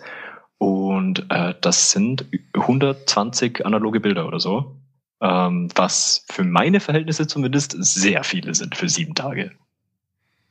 Ich weiß es nicht, wie ist das bei dir? Du bist, man muss aber auch dazu sagen, du bist ein sehr bedachter Fotograf, so wie ich dich jetzt kenne und einschätze von deiner Fotografie. ähm, ich, bei mir kommt da auch gerne mal der Joe Greer raus, der dann mal völlig eskaliert und, und dann mal ein paar Rollen zu viel, ja wirklich ein paar Rollen zu viel knipst. Ich muss aber auch sagen, dass ich halt in einer sehr privilegierten Situation bin, ähm, mit Film gesponsert zu werden. Deswegen Stimmt. Deswegen kann ich, kann ich das nicht immer komplett unterschreiben, aber ich würde, glaube ich, schon ein bisschen mehr fotografieren, weil ich würde, ich würde ja, genau diese Einstellung, die du gerade hattest, wenn ich, wenn ich jetzt in Japan bin und das ist so eine, für mich wäre es wahrscheinlich eine einmalige Sache, ich habe da jetzt keine Verwandtschaft oder so, ähm, dann würde ich mir denken, ach, fuck, fuck it, gerade jetzt, gerade jetzt schieße ja. ich, was das Zeug hält und dann ist es auch egal. Aber genau. ähm, was halt wirklich dann, es ist, es ist ja nicht irgendwie ein dummes Hobby, es sind, es sind Erinnerungen, die du da festhältst. Und, und man schießt nachher, ja nicht nur Blödsinn. So. Das ist ja, ja auch der bedacht. Punkt. Genau, das ist ja auch der Punkt. Du machst ja diese Backup-Shots, mache ich auch nicht. Du machst nicht hm. fünfmal irgendwie, versuchst irgendwie so ein bisschen die Komposition zu ändern, sondern ich persönlich, wenn ich was fotografiere, mache ich, überlege mir die Komposition und mache dann in der Regel einen Shot. Wenn ich dann aber im Nachhinein noch sehe, okay, Mist, wenn ich das jetzt noch in den Vordergrund genommen hätte, dann hätte es vielleicht ein bisschen besser funktioniert. Dann mache ich das noch. Aber nur, wenn es sich richtig anfühlt. Das ist bei mir so ja, ein ja. absolutes Bauchgefühl. Wenn es sich richtig anfühlt, mache ich es einfach. Und wenn nicht, wenn nicht, dann nicht. Ähm, aber ich bin da schon eher der, der Typ, der gerne auch mal mehr fotografiert wenn der Moment passt, dann ist es, dann, dann halte ich drauf, aber ähm, nicht inflationär. Nicht inflationär. ähm, Theo, was mich, was mich wirklich brennend interessieren würde, wie ist Japan so als Land, so jetzt im Vergleich zu Österreich, Deutschland, ähm, wie ist da der analoge Vibe? Sind die da, sind die da aufgestellt? Ist die analoge Infrastruktur ist die analoge Infrastruktur da? Also hattest du da Möglichkeiten, dein Zeug in Lab zu geben oder musstest du im Nachhinein alles sammeln und dann nach Hause fliegen damit oder wie war das? Also da habe ich tatsächlich viel zu erzählen. Ähm, einerseits analog, andererseits generell Fotografie. Ja. Ich denke mal, wir wissen ja alle, äh, gefühlt neun von zehn Kamerabrands sind alle aus Japan. Das äh, heißt Sony, Spaß. Canon, Nikon, Fuji. Ich glaube, Leica ist so die eine Ausnahme. Das stimmt. Also mir fällt gerade, weiß nicht, gibt's aus, äh, was gibt's aus Deutschland noch? Irgendwie Aqua? Ja, das Oder? Ist, äh, haben die ist Kameras Aqua? hergestellt? Das ist ja Film. Ja, analoge Kameras. Äh, digitale äh, Kameras ja, machen die, glaube ich, nicht. Nee, also analoge Kameras gab es in Deutschland schon viele. Also meine Edixa, die hier, dieses 4-Kilo-Monster, was da bei mir drüben steht, diese 35 Millimeter Licht, Lichtschachtsucherkamera, ja, die ja. wurde auch mal in Deutschland hergestellt. Aber digital. Ja, digital nee. alles aus Japan. Ja. Und ähm, das äh, merkt man auch in Japan. Es ist ein sehr fotografiefreundliches Land. Also wir waren öfters im Park und da ist es mir zum ersten Mal aufgefallen. Du bist im Park, äh, die Kirschblüten blühen jetzt auf im April mhm. und das finden die dort, obwohl sie dort leben, genauso toll wie wir, die das zum ersten Mal sehen. Und äh, da kommen die jungen Leute, die äh, mittel, mid-aged Peoples, aber auch die Omis und Opis, die kommen alle mit ihrer Kamera und vielleicht irgendwas zwischen 24 Millimeter und 600 Millimeter, was auch immer die irgendwo daheim im Schrank haben, die kommen da alle damit raus und fotografieren die Blumen oder das heißt die Enten, die da am, am, am Teich da rumschwimmen. Äh, da wird einfach die Kamera ausgepackt. Äh, das, die wollen da nicht mit dem Handy fotografieren. Das, das ist nicht das Richtige für die. Ähm, und aber ich würde sagen, hier bei uns ist das schon gleich, wenn du so eine Kamera auspackst, dann kriegst du gleich so einen Blick so, ah, okay, was, was fotografiert der da jetzt, wenn er so eine Kamera rausholt? Hm. Da ist schon üblich, dass alle zum Handy greifen, weil die auch also völlig berechtigt, die sind ja auch richtig gut heutzutage. Ähm, aber in Japan, da scheint noch so eine Liebe für diese Gadgets äh, zu bestehen. Ja. Und die Leute, also ich habe da auch mit äh, meinem Cousin und so einem Freund, den ich getroffen habe, der selbst Fotograf ist, habe ich eben gefragt, wie das denn so ist aus deren Sicht. Und die meinten alle so, ja, das sind nicht professionelle Fotografen oder so, die haben einfach Bock, was Richtiges zu haben, was nur zum Fotografieren ist. Die wollen nicht mit dem Handy fotografieren. Also, dass das jetzt eben nicht direkt heißen muss, dass das Pro Profifotografen sind, äh, wenn die da mit der Kamera antanzen. Auch wenn es jetzt irgendwie die brandneue Kamera ist, die richtig viel kostet. Das sind trotzdem mhm. oft einfach Leute, die Bock haben, so ein tolles Gerät zum Fotografieren zu haben. Und äh, das hat das Fotografieren an sich halt sehr angenehm gemacht. Und das merkt man dann bei analog auch. Generell sieht man viele Leute mit analogen Kameras. Es gibt so viele Geschäfte. Also wirklich so viele. Und die Größen sind auch absurd. Also es gibt äh, die kleinen süßen Geschäfte mit irgendwelchen alten Kameras. Und dann gibt's halt die Riesengeschäfte, wo es äh, von digital bis analog halt alles gibt. Äh, ich war mal in einem Geschäft, wo es ein eigenes analoges Gebäude gab. Das war einfach in zwei Gebäude getrennt, einmal digital, einmal Video und einmal analog. Wahnsinn.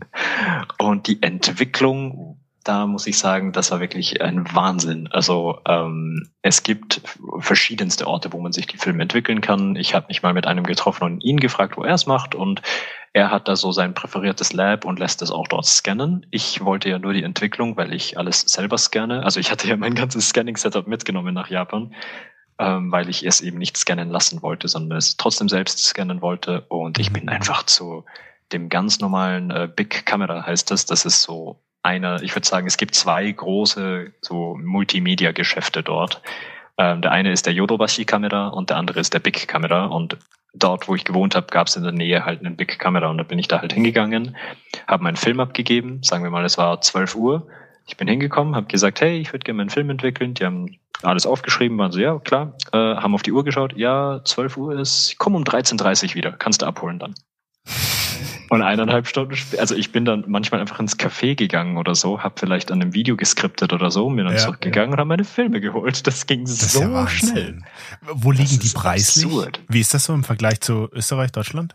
Äh, da muss ich sagen, haben wir gerade extremen Luxus, dass der Yen halt einfach sehr schwach gerade ist. Und ähm, äh, früher habe ich ja immer, ich weiß noch, als Kind wusste man so, ja, ein Yen, also 100 Yen ist ein Euro circa. Heutzutage ist es eher so, ein Euro sind 140 Yen oder so. Deswegen äh, war generell alles sehr billig gefühlt für uns aus Europa oder aus dem Euroraum, würde ich mal sagen, oder besonders aus Deutschland und Österreich, glaube ich, die jetzt ähnliche äh, wie sagen wir da, äh, ähnlichen Wohlstand genießen.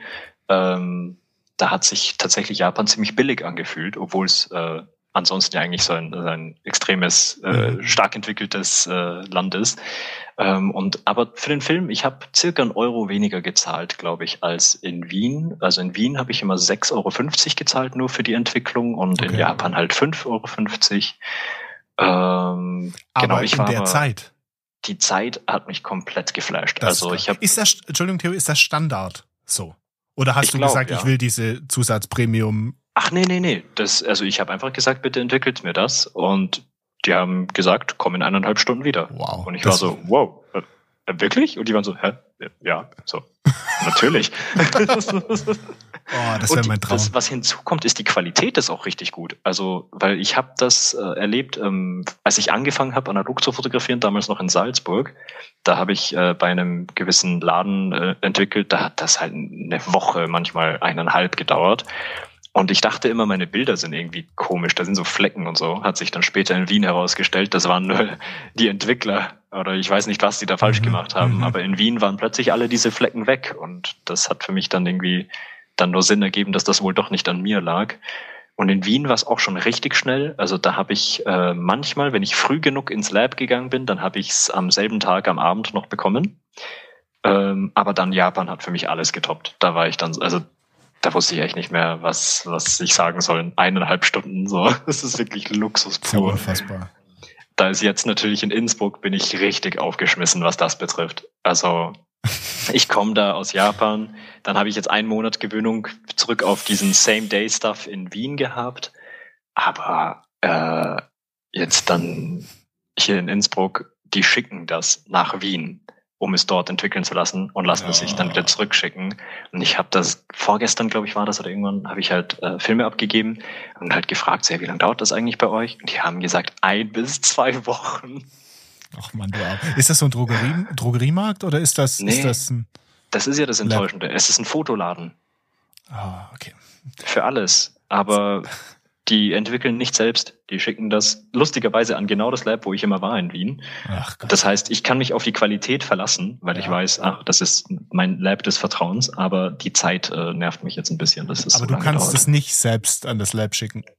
Oder? Doch, ich, ähm, ein Freund von mir macht das. Äh, das habe ich tatsächlich jetzt künftig vor. Das war nämlich das erste Mal, dass ich bei einem Laden was abgegeben mm, okay. habe. Ähm, okay. Und genau, deswegen künftig werde ich das wahrscheinlich selber einfach so machen. Aber spannend. Wie war das? Wie ist es dann für dich gewesen? Oder was hast du, was hast du sehen können? Wie ist das von der Jugend her? Ist es so wie bei uns, dieser analoge Hype, dass der das so, so ein bisschen wiederkommt, dass man immer mehr Teens und so sieht mit analogen Point-and-Shoots und so? Oder, oder ist das, ist das in Japan komplett anders? Das muss ich sagen, ist mir äh, gar nicht so vorgekommen. Also mir kam vor, in der jüngeren Generation war das jetzt nicht unbedingt so Thema. Eher äh, so, ja, so sagen wir mal zwischen äh, also so Mid-Twenties und Late-Twenties oder ich habe ein paar Leute kennengelernt, äh, die ich halt über Insta angeschrieben hatte, so analoge Fotografen, denen ich so auf Insta schon gefolgt bin, mhm. habe denen halt so geschrieben, so hey, ich bin jetzt in Japan, hättest du vielleicht Lust, dich zu treffen? Und da habe ich ein paar Leute getroffen, die waren also ich habe sie zwar nie gefragt, aber wenn ich schätzen müsste, würde ich sagen so roundabout 30. Ähm, und mir kam, also das war irgendwie so die, die Bubble, mit der, in die ich äh, gekommen bin, so vom, vom Kontakt her. Aber auch wenn ich so in den Läden war, ich habe da jetzt selten junge, also sehr junge Leute gesehen. Ähm, da habe ich mich eher jung gefühlt eigentlich meistens. Weiß jetzt auch nicht genau, wie das dort so ist äh, zusammenhängt. Aber ich meine, ich war nur drei Monate dort. Also ich habe jetzt Leute, die jünger sind als ich, habe ich nicht wirklich kennengelernt. Deswegen wäre auch schwer zu wissen an meiner Stelle. Weiß ich jetzt gar nicht so, wie das da läuft. Aber ich habe nicht okay. das Gefühl, dass es dort direkt so eine, also dass dort hm, die Entwicklung glaube ich, war anders dort als hier vielleicht. Ich habe das Gefühl, dort ist es nie ganz so sehr ausgestorben wie bei uns. Das wird auch der Grund wahrscheinlich sein, warum es noch so viele Läden gibt, denke ich mir jetzt mal. Ja, okay. Also ich bin gerade noch ein bisschen geflasht von diesen eineinhalb Stunden so als Standard. Das ja, das ist, wirklich Wahnsinn, ja. Mehr gut. Aber ich ja. habe mal einen getroffen im Laden, das war lustig. Ähm, den habe ich eh auch fotografiert, falls du das Video gesehen hast von, äh, wann waren das, vor zwei Wochen oder so, eh das aus Nagano. Da habe ich so ein Porträt gemacht von jemandem in so einem äh, Souvenirladen. Und mit dem habe ich eben so ein bisschen geredet vorher. Und äh, der hat dann auch über meine Kamera, also die ist ihm natürlich aufgefallen und äh, hat er halt gleich gefragt, so, ah, okay, machst du das noch analog und so? Und der hat halt früher analog fotografiert, aber ist jetzt generell nicht mehr so wirklich am Fotografieren. Aber dann hat er gefragt, wie viel kostet eigentlich Film heutzutage? Den, den hat's hingesetzt, als ich ihm erklärt habe, wie viel ich gerade für Filme ausgebe. Der, der war noch in den Preisen von den 90ern oder 80ern, ja, glaube ich. Ja. Dann tut's, dann tut's ein bisschen weh. Das, das kann ich sehr also, gut verstehen, ja. Das war sehr lustig, wie er sich wirklich, äh, wirklich hingesetzt hat. Äh, das war so, okay, er sagt kein Wort, er setzt sich einfach hin und pustet. das, ist, das war sehr aussagekräftig. Ich glaube, das kannst du, das kannst du auch schwer verargumentieren. Das, das musste, glaube ich, auch gar nicht verargumentieren. Du musst sagen, alles klar, danke. Aber was ist, was ist für dich der Grund? Aber ich finde es ganz spannend. Was ist für dich denn der Grund? Warum, warum machst du das? Du könntest ja jetzt auch sagen, okay, alles klar, analoges Zeug, geh mir weg. Ich habe meine Lumix, ich habe meine Sony. Ähm, ich krieg da gute Ergebnisse hin. Ich weiß, wie man Lightroom bedient go for it, reicht mir. Was, was ist mhm. dein Grund? Warum, warum schießt du noch? Weil es gibt, es gibt immer mehr Leute, die, die, die jetzt anfangen so zu hinterfragen und sagen, ist analog mhm. überhaupt noch das Richtige? Muss ich's machen? Kann ich's mir sparen? Kann ich mein analoges Zeug verkaufen und vielleicht eine digitale kleine Knipse holen, die es auch tut? Nee, mir macht's einfach viel mehr Spaß. Also es ist, es ist ein Spaßding. Es ist wie du, ich glaube, du hast in der Folge, da ging es einfach generell darum, äh, ich glaube, das war so eine Art QA-Folge oder so. Da hast du mal ähm, länger darüber geredet, ähm, äh, oder das in Perspektive gestellt. So, wenn du an, äh, so analoge Fotografie als Hobby betrachtest, so wie viel man dafür ausgibt. Ähm, mhm. Und äh, das, da habe ich dir sehr zustimmen können. Ähm, da da finde ich auch so, ja, es ist äh, äh, teuer im Vergleich zu wie es früher war, aber ähm, für ein, sagen wir mal, Hobby ist es immer noch also da gibt's wesentlich Schlimmeres, was man machen könnte. Definitiv. Und ähm, es quasi der Spaß ist es mir ähm, halt noch wert einfach. Also natürlich werde ich vielleicht bewusster oder also ich zum Beispiel, ich habe in meinem Leben erst einmal Portra 800 fotografiert, weil da in Österreich kostet eine Rolle 24 Euro. Das ist es mir einfach nicht wert. Da, da bin ich halt so, ja, nee, das ist es mir halt nicht wert. Also da nehme ich einfach lieber die, die Rolle Kodak Gold. Ähm, so, da, sowas gibt's für mich schon, aber so, dass ich generell das Analoge aufgebe, das kommt für mich gerade zumindest nicht in Frage, weil es einfach so viel mehr Spaß macht. Und ähm, visuell macht's schon auch viel. Es gibt sehr, sehr viel her, finde ich. Ähm, wenn ich jetzt, also mittlerweile ist meine Galerie an analogen Bildern sehr groß und wenn ich da durchschaue, sehe ich zumindest schon immer, welche ich analog gemacht habe und welche ich digital gemacht habe. Das ist der Punkt, Theo. Das ist der Punkt. Du selbst siehst das und so ist es bei mir auch. Ich sehe das immer. Jemand, mhm. der vielleicht von außen drauf, drauf irgendwie äh, drauf blickt oder vielleicht jemand, der mir jetzt neu folgt oder so und ich zeig dem die Bilder, der sieht es nicht. Ich habe schon oft digitale Bilder in die Story gepackt und die sagen, wow, those Portra 400, 400 Colors. und ich so, nee, nee, das ist digital. Wow. Und ich denke mir, hä, das sieht man doch. Das ist doch, das ist doch nicht, das ist doch kein Film. Und ich denke mir, ich sehe es, aber viele sehen es nicht. Aber ich denke mir, ich habe immer noch, ich hab's, ich hab's nicht geschafft. Es gibt vielleicht Leute, die schaffen es, aber ich schaffe es nicht, digital annähernd nur an diesen Look ranzukommen.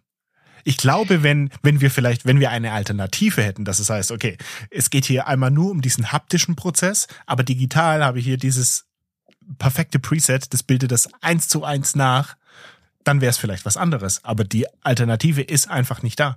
Ich habe ähm, äh, Gruß geht raus an meinen lieben Simon. Ich habe heute, gestern, habe ich ein Video von ihm gesehen. Da hat er den, ich glaube, die Hanser heißen die. Ich weiß nicht, ob du das kennst. Das ist so ein Plugin. Mhm, mhm, mhm. Mm, und die machen auch, die machen coole Presets, aber ähm, also oder machen coole Presets auf Film angelehnt und er hat verglichen mit Gold teilweise und ich habe mir die Bilder angeguckt und ich denke mir, ja, okay, das sieht schon schön aus, aber es sieht halt nicht aus wie Koda Gold. Weil er hat den Koda Gold Film daneben gelegt und hat wirklich dieses Dehancer Plugin und hat gezeigt, okay, so und so sieht das jetzt aus. Und es sieht, es sieht nicht mal annähernd so aus. Die, die, die Mitten sind ganz anders, die Schatten sind ganz anders. Und ich denke ja, mir, ja. wenn vielleicht mal die finale Lösung kommen würde, wäre es etwas anderes. Aber ich denke, so zum aktuellen Zeitpunkt ist es keine Vergleichbarkeit eigentlich. Also ich finde die Hansa, also ich nutze das ja ähm, für meine Videos tatsächlich. Ähm, besonders wenn ich äh, äh, iPhone-Footage nutze, um es eben ein bisschen zu de-digitalisieren. Ja. Ähm, ich ich finde, es ist sehr, sehr schön, was sie da haben. Ähm, ich würde jetzt aber eben auch nicht sagen, dass das jetzt wirklich äh, dazu führt, dass du perfekten Kodak Gold-Look hinkriegst, sondern einfach deinen eigenen analogen Flair halt draufhaust. Genau. Aber es, es ist halt so was Eigenes. Ähm, ich finde es sehr schön. Aber ja, nee, wie das echte schaut's halt ähm, wiederum nicht aus. Aber ähm, für mich ist der Look dann tatsächlich sehr zweit- bis drittrangig. Ähm, da, also für mich ist wirklich, es macht einfach so viel mehr Spaß mit äh, so einem alten, mit so einem alten Kasten eigentlich, so rumzulaufen, ja, ja. da halt dieses haptische Erlebnis zu haben und auch eben dieses Ding zu haben von, ich habe da nicht wieder irgendeinen Bildschirm, auf den ich schauen kann, sondern ich verlasse mich drauf, dass der Film da drin ist. Und auch jedes Mal Film zu wechseln, es ist jedes Mal ein Spaß. Spaß. Ja, das stimmt. Es, es fügt dem Ganzen so viel zu, deswegen für mich ist es hauptsächlich wirklich ein Spaßding. Es, ähm, es äh, gibt mir mehr fotografische Erfüllung, wenn man das so sagen kann. Was ähm, müsste passieren, Theo? Was, welcher Punkt müsste kommen, an dem Theo Crawford sagt, nee, jetzt mache ich nicht mehr mit. Mm, also puh. es kann nur preislich sein eigentlich, oder? Ja, ich denke mal. Ja. ja, ich weiß nicht. Also, ja, aber auch preislich. Also da, da ist es halt so, es kann auch eine Rolle Kodak Gold 200 Euro kosten. Dann schieße ich halt nur einmal 36 Bilder in einem Jahr. so, ich werde es trotzdem machen. Ich verstehe. Aber halt, da, dann wird das halt eine einmal im Jahr Gönnung oder sowas. Aber, okay, ähm, also ähm, Aerochrom. Ich habe so einen Suchauftrag bei Kleinanzeigen drin ja. und Aerochrom ploppt immer wieder auf. Und ich habe heute glaube ich eine Push-Mitteilung bekommen.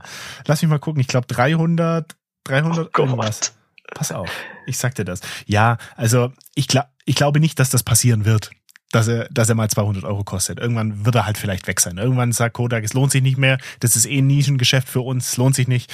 Wir machen den Spaß nicht mehr mit. Ähm, aber ja, es ist, ist einfach dieser ganze Prozess, dieser Look, äh, die mhm. Haptik und die Limitierung. Es sagt jeder, die Limitierung ist es, aber die Limitierung es ist es definitiv, dieses Display nicht zu, dieses blöde Display nicht zu haben mhm, und, absolut. und auch nicht haben zu müssen. Ich muss digital, muss ich alles überprüfen, weil ich mir denke, okay, passt es jetzt? Ah, nee, das passt eigentlich nicht so. Okay, das stelle ich doch mal ein. Film kann ich mich blind drauf verlassen, es passt jedes Mal. Ach, aber hast du da immer den Drang dann äh, hinzuschauen? Ich hab weil Drang, ich habe ja. das gut das trainiert tatsächlich, das nicht zu tun. Finde ich sehr gut. Ich habe einen unfassbaren Drang, ich muss immer hingucken. Ich muss ah, immer okay. gucken, was ich da, was ich da geschossen habe. Ähm, kurzer Einschub, Aerochrom 35 Millimeter. Ja. Yeah. Äh, also das ist der Infrarotfilm. Nee, er schreibt. Er schreibt, also, ich, ich, ich kenne mich, ich kenn mich jetzt nicht in Detail so gut aus. Er schreibt Aerochrom slash Ektachrom EER. Also Infrarotfilm, okay. okay. Die Rolle 310 Euro plus 6,75 Euro Versand. das, das wäre die Gönnung.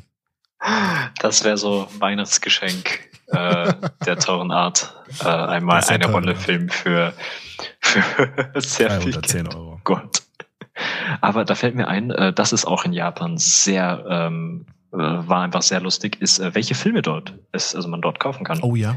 Das ist sehr cool. Also ich war in einem Geschäft, das lustigerweise nicht in Tokio ist. In Tokio gibt's dieses Geschäft einfach nicht. Ähm, obwohl ich mir dachte, so ja, Tokio, die die Metropole Japans, so dort gibt's alles. Aber nein, äh, tatsächlich gab's das Interessanteste bisschen außerhalb von Tokio, so zwischen Tokio und Yokohama. Da gab's wieder so einen anderen Stadtteil und dort gibt's tatsächlich drei Läden, die heißen äh, Jump Camera. Und die haben ja mal die wildeste äh, Auflage an verschiedensten internationalen Filmen. Also in den Standardläden hast du meist halt Kodak und Fuji, obwohl Fuji ist wieder ein anderes Thema. Ich habe öfters Kommentare auf YouTube bekommen, so, hä, warum fotografierst du Mount Fuji nicht auf Fujifilm, sondern auf Kodak Gold? Und ich war so, ja, ich hätte es auch gern getan, wenn Japan nur Fujifilm hätte. Die waren einfach überall ausverkauft. Ach so, okay. Ich hatte richtig Schwierigkeiten, Fujifilm zu kaufen. Ich habe mir keine Rolle Fujifilm mitgenommen nach Japan, weil ich vorhatte, einfach alles dort zu kaufen. Ja, ja. Ähm, ich habe mir nur Kodak-Film mitgenommen. Und dann komme ich dort an und dann heißt es in jedem großen Geschäft in Tokio, nee, das ist alles ausverkauft. Gibt's nicht mehr. Und manchmal habe ich Läden gefunden, wo sie den Preis aber um 50 Prozent erhöht haben, Ja. äh, weil das eben schon so selten geworden ist. Und dann hat sich irgendwie rausgestellt, dass Fuji gerade irgendwelche Produktionsprobleme hat und deswegen gerade nicht weiter produzieren. nein. und deswegen überall der Film ausverkauft ist. Ähm, ich habe aber trotzdem zum Glück am Land noch einiges gefunden, weil am Land einfach viel weniger Nachfrage ist. Ähm, und da hatten viele Läden noch ein bisschen was übrig und ähm, da habe ich dann die ein oder andere Rolle dann doch noch äh, ergattern können. Zum Beispiel Fuji 400, also Fuji äh, Premium 400, was ich hier in Europa zumindest noch nie gesehen hätte. Weiß nicht, kennst du das? Premium 400. Ist, hat er so eine, eine weiße Verpackung? Nee, irgendwie so eine, so eine, also grün Fuji natürlich, aber mit so, ich weiß gar nicht, mir kommt so regenbogenartig vor, da ist so, so, so ein Beam noch drauf. Ah, pass auf, pass auf. Der, oh, der ist, den hat, den hat mir, den hat mir ein Freund mal mitgebracht. Der war, Mhm. der war nicht, der war nicht in Japan. Der war in irgendeinem wilden Laden und hat gemeint, er kann, er kann diesen Film mitbringen, ähm, ob sich denn jemand beteiligen würde. Und ich habe ganz naiv, habe ich gesagt, ja klar, komm, bring mit, kein Thema. Die Rolle für 22 Euro oder was ich damals bezahlt habe. Ja. Oh 22 Gott. Euro habe ich ihm bezahlt. Ähm, ich habe sie tatsächlich, ich habe sie noch nicht geschossen. Ich denke mir bis heute, ich habe einen Kleinbildfilm für 22 Euro gekauft. Das muss ein Knallermoment werden. Und jetzt ganz spannend. Jetzt meine Frage an dich: Wie kommt der Film raus? Ach, der ist cool, aber äh, keine 22 Euro cool. Also Schade. so, sorry. nee, also ich, ich würde damit nicht ähm, auf also diese damit also mit der Erwartungshaltung herangehen, dass das jetzt der Knaller wird. Ich, es ist ein guter normaler Film, finde ich, der Mhm, sehr, mhm. das ist so ein typischer 400er Film halt, so der für alles genutzt werden kann. Okay. Ähm, ich habe damit sehr, sehr coole Ergebnisse äh, rausbekommen, sowohl an wolkigen, äh, moody Days, damals, als ich im Norden war, besonders vom Schnee habe ich äh, viel damit fotografiert, ähm, aber auch später, ähm, wenn ich dann einfach, also ich muss zugeben, ich habe äh, bei meinen Bildern weiß ich zum Teil gar nicht mehr, welcher Film das war, weil ich eben in Japan Denk ein bisschen viel verschiedene Dinge äh, geschossen habe. Wenn es jetzt so relative Standardfilme waren, irgendwie Fuji 100, 400 oder Kodak 200, dann vermischt sich das bei mir und die schauen ja alle jetzt nicht wirklich so unterschiedlich aus. Und ähm, deswegen, äh, weiß nicht, ich finde, der ist sehr cool. Ich habe den immer wieder gekauft. Nur in Japan habe ich dafür 1200 Yen oder so gezahlt, was umgerechnet 9 Euro, glaube ich, sind. Oh, jetzt, jetzt tut's weh. Sorry. Wie viel, mich wird's noch interessieren. Ja, Ja. sorry. Also in der Fuji, äh, wie hieß es, äh, Fuji Color 100 habe ich auch hier noch nie gesehen, aber in Japan gefunden und der ist fantastisch. Also ich weiß nicht, was an dem anders ist. Ich kann es gar nicht beschreiben, aber alle Bilder, die ich mit dem gemacht habe, da war ich richtig happy. Vielleicht habe ich auch einfach nur gutes Licht erwischt, immer wenn ich den drin hatte. Ich weiß es nicht, aber mit dem habe ich äh, irgendwie öfters Bilder gemacht, wo ich mir dachte, mit dem bin ich super happy und ich kann auch da gar nicht sagen, was es ist. Vor allem bei mir passiert ja im Scanning-Prozess dann doch nochmal einiges, dass ich gar nicht Mhm. sagen könnte jetzt so genau, was da jetzt der Unterschied ist zwischen dem 400er und dem 100er. Und weil Film ja auch so empfindlich ist, also du exposed das mal ein bisschen anders und dann schaut der eine Film wieder komplett anders aus. Ich kann das dir gar nicht so genau sagen, was da jetzt ähm, anders ist, aber auf jeden Fall hat der Spaß gemacht. Wie hattest du die denn belichtet? Alle auf Boxspeed oder hast du ein bisschen mehr Licht gegeben? Äh, puh, das, das war immer so unterschiedlich, ähm, weil Okay. ich immer wieder neue Erfahrungen gemacht habe mit meinen Filmen. Das, ich bin lustigerweise nach drei Jahren immer noch am Lernen, wie man richtig exposed. also, ich glaube, man, man lernt da nie aus. Analoge Fotografie ist eine Straße, Ja. die nie endet. Ich habe ähm, in auf einer auf so einem Daytrip hatte ich mal ähm, abgelaufenen Kodak Color Plus dabei Und in meinem Gehirn dachte ich natürlich, hey, ja, also abgelaufen heißt natürlich, ich sollte den überbelichten. Der ist schon zwei Dekaden abgelaufen, ja. sprich zwei Stops über, sicherheitshalber mal drei. Ja. Habe ich gemacht, äh, kam alle komplett überbelichtet raus, aber so, dass es auch nicht mehr gut aussah. Und ja, da habe ich mir gemerkt, okay, lieber nicht, weil äh, expired heißt dann wahrscheinlich, also so wie es aussah, die Ergebnisse, habe ich mir gedacht, okay, expired bedeutet nicht nur, du musst es überbelichten, sondern auch die Dynamic Range nimmt einfach ab. So sah es zumindest aus mhm, auf mich. Mhm. Und ähm, dann habe ich gedacht, okay, dann mache ich jetzt wieder viel auf Box-Speed. Aber besonders mit der SLR oder na eigentlich vermehrt sogar mit der Point-and-Shoot. So, ich weiß natürlich bei Point-and-Shoots nie genau, wie da jetzt, also auf was belichtet wurde ich habe schon so eine grobe Idee, so wenn ich da jetzt auf die helle weiße Jacke den, den, das, das Fadenkreuz äh, zeige, dann wird es wahrscheinlich unterbelichten, weil es denkt, dass diese, diese weiße Jacke belichtet werden soll, mhm. was nicht der Fall ist. Und so entstanden dann schon oft auch unterbelichtete Sachen. Und bei der Olympus, da kann ich das gar nicht äh, einstellen. Ähm, also die hat sowieso immer auf Boxspeed gemacht. Ähm, bei der SLR, da war es eben immer so ein Zwischending zwischen Boxspeed und manchmal dann doch ein bisschen drüber. Aber ich bin. Aber kannst also, du nicht, Theo, kannst du da nicht einstellen, was sie für ein ISO hat? Bei der Mew nicht, nein, die liest einfach Ach, bei der Mew nicht, aber ab. bei deiner Olympus Rangefinder? Ja, ja, da schon. Da, da schon. schon, ja, ja. Bei der Mew nicht, da, die liest den DX. Ich, ja, da habe ich immer einen Stop drüber, weil ich generell das Gefühl habe, dass meine XA eigentlich so ein, so ein bisschen immer unterbelichtet. Deswegen da, da habe ich immer die, die ISO-Einstellung immer ein, ein Stop quasi drunter, damit es überbelichtet. Aber äh, worauf wollte ich jetzt hinaus? Bei der Pentax, ja, da habe ich tendenziell immer überbelichtet. Ach so, genau. Aber ich bin da jetzt nicht so wie du, dass ich da drei, vier Stops überbelichte. Immer, wenn dann nur Nein, so eine. nicht drei, ja. vier. Wie, wie kommst du da drauf, dass ich drei, vier Stops überbelichte? Hä? Hast du das nicht immer gemeint bei Portra 400? Nee, einen. Portra 400 immer auf 200. Hä? Also wenn vier. ich deine Bilder auch anschaue, die schauen auch sehr, also sehr äh, ja, ja, ordentlich das, belichtet aus. Ja, Im das Sinne von sehr, sehr viel Licht. Ja, ein Stop mehr. Hä? Hast du nicht öfters schon in dem Podcast gesagt, drei, vier? Das zeigst du mir mal. Das zeigst du mir mal. Ich hatte jetzt im Kopf, ich hatte jetzt im Kopf, Flo ist gleich der drei, drei Stops over Exposure. Nein, nicht drei Stops. Also drei Stops ist krass. Also Portra 400 immer auf 200, 800 auf 400 und Gold auf 100.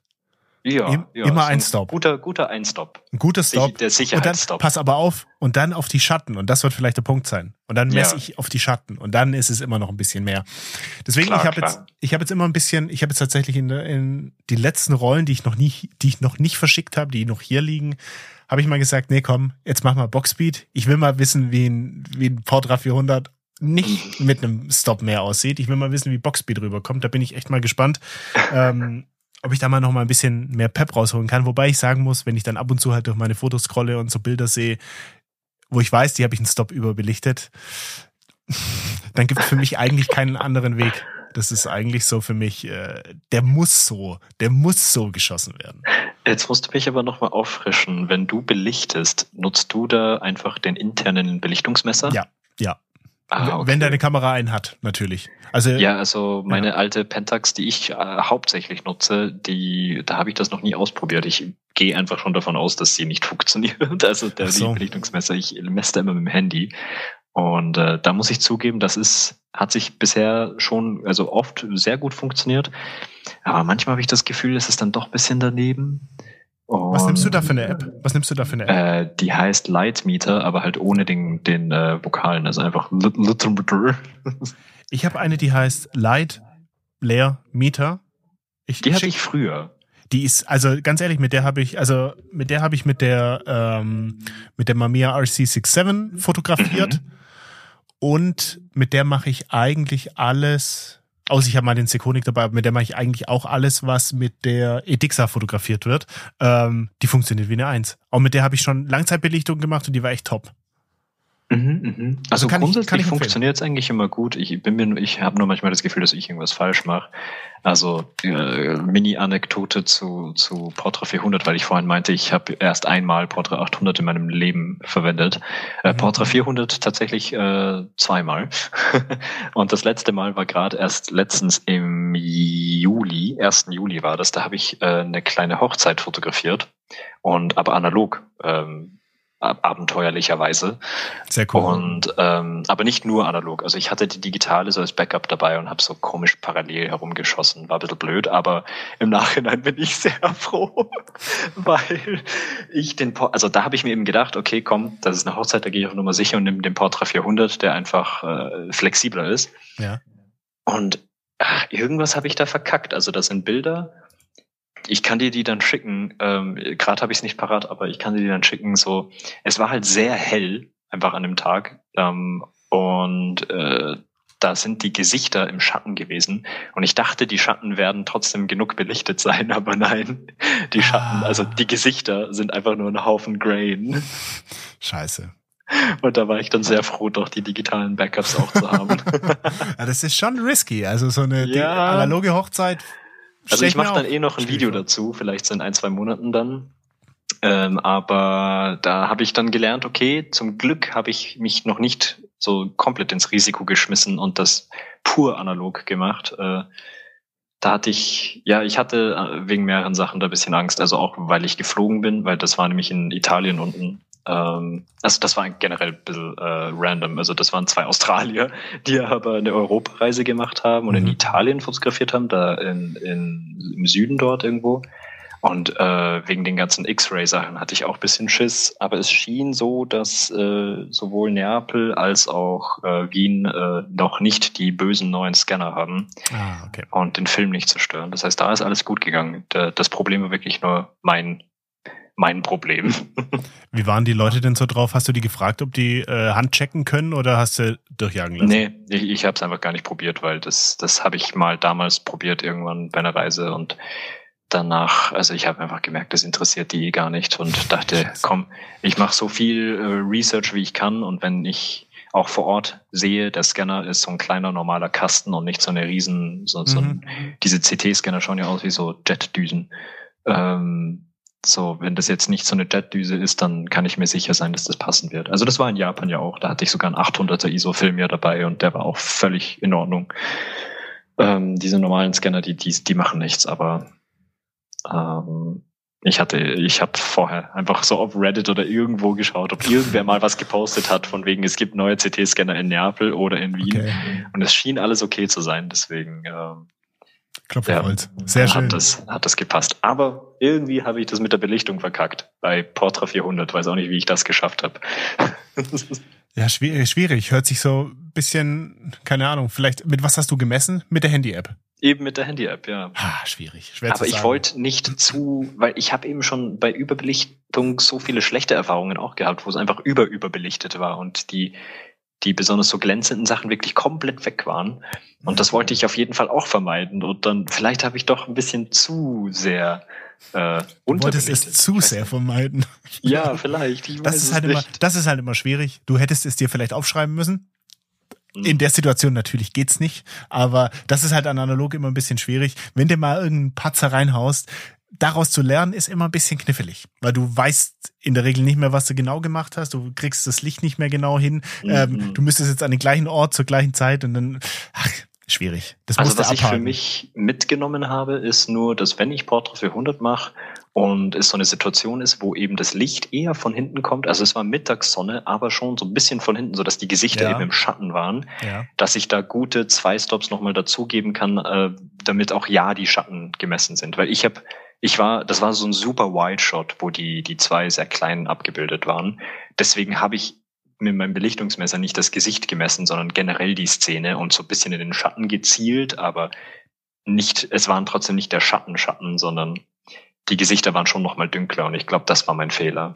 Also ich hätte jetzt rein theoretisch, so wie es sich anhört, wäre ich wahrscheinlich, wenn ich die Leica dabei gehabt hätte, wäre ich mit der Leica quasi, hätte ich so runterfokussiert Richtung Füße irgendwo, wo ich jetzt mhm. vermute, wo der Schatten wäre und hätte halt das gemessen, hätte dann hochgezogen und abgedrückt. Aber kannst du mit der Leica so genau messen? Also, nee, das ist schon, nein, das ist, das ist kein Punkt, Punkt, Spot, Meter. Das funktioniert okay. nicht so genau, aber ähm, es ist halt trotzdem dieser Bereich. Und wenn ich halt, wenn ich halt ja. mit der Leica fotografiere oder mit der Mamiya, die ein Belichtungsmesser hat, ähm, dann gehe ich halt wirklich so mit, hab die Kamera am Auge und führe die halt wirklich Richtung Schatten oder halt Richtung Graubereich, irgendwo so, wo es halt dunkler ist, also nicht in die hellen Bereiche, sondern Richtung Schatten, messe da, stell alles ein und dann gehe ich in die normale, in, die, in mein normalen Frame, in mein normales Framing und dann. Ja, ja, ab. okay. Ja, ich glaube, das war in der Situation leider sehr schwierig, eben weil so ein extremer Wide Shot auf, äh, was waren das? War schon eh 35 Millimeter Focal Length, aber ich stand halt gute 15 Meter weg von denen. Mhm. Ja, das ist dann schwierig. war alles nur Licht. Und dann aber später in der Post habe ich dann bemerkt, hm, die Gesichter sind sehr grain-lastig. ich schick's dir später durch. Ja, würde mich interessieren. Würde mich interessieren, bin ich gespannt. Theo, ich würde sagen, lass uns hier einen kleinen, kleinen Cut machen. Ähm, ich hab's, ich hab's, äh, oder der, ich hab's dir schon gesagt, der liebe Sascha hat uns wieder was reingeschickt. Eine neue Folge, wusstet ihr? Und Wunderbar. die gibt's jetzt auf die Ohren. Also, wusstet ihr? Wusstet ihr, dass der Begriff Point and Shoot aus den USA stammt und erst im 21. Jahrhundert, also in den 2000er Jahren, zu Beginn der Digitalära nach England und Deutschland überschwappte. Das bedeutet, dass zur Hochzeit dieser Kameraklasse, also in den 80ern bis Ende der 90er, kein Mensch in Deutschland seine Knipse Point and Shoot nannte. Wer heute nach Point and Shoot Kameras sucht, wird selten ein Schnäppchen machen. Wenn Opa Herbert noch lebt, dann nennt er das Kompaktkamera oder Kleinbildkamera Genauso wird es bei Nachlässen sein.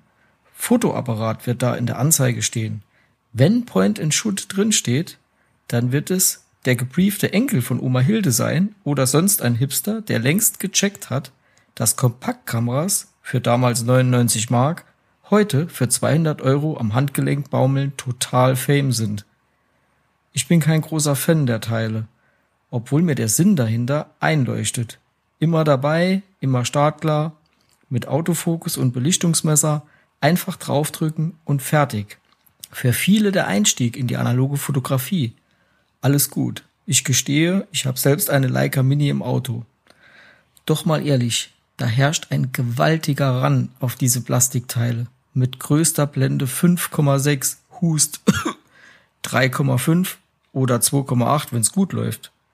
Unsummen werden gezahlt für T-Kontaxe, T-Yashikas, Mius, Mus oder Mys Hunderte von Euros für Espios und Fuji DLs.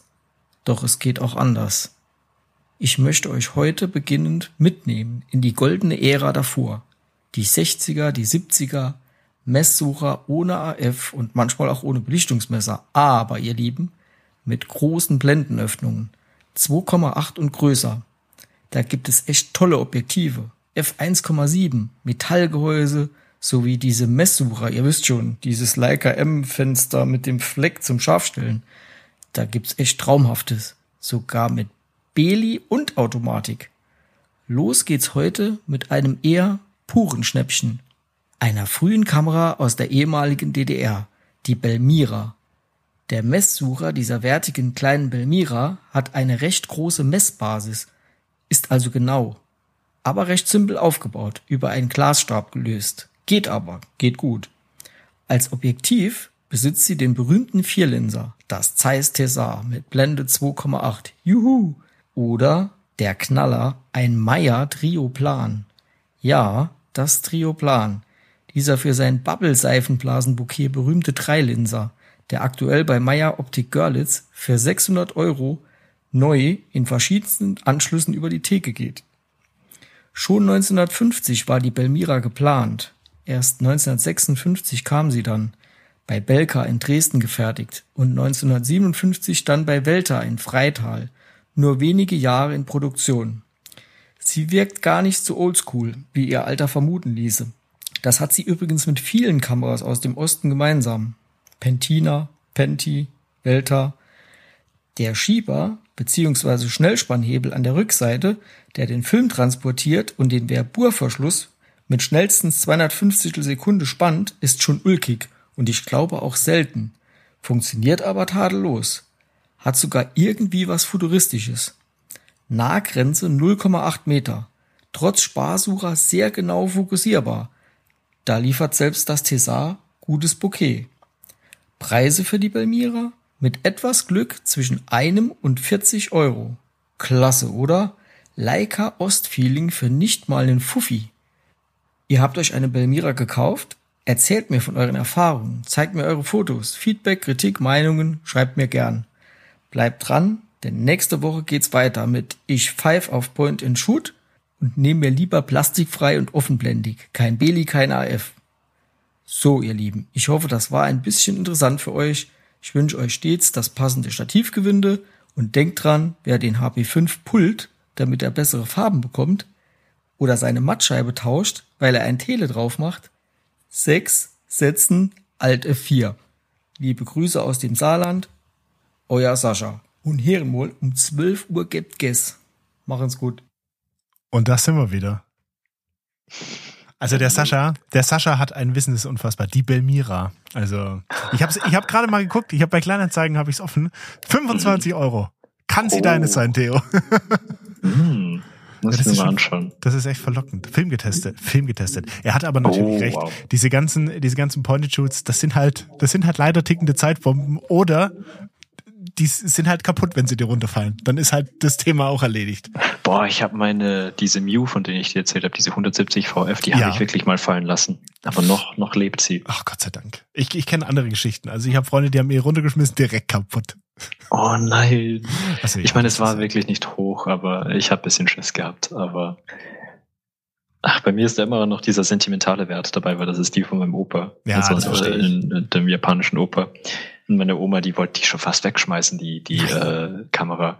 Und dann ist ihr halt irgendwann eingefallen, hey, ich habe doch so einen, äh, so einen Enkel, der gern fotografiert. Ich frage ja. den lieber nochmal, ob er die haben will.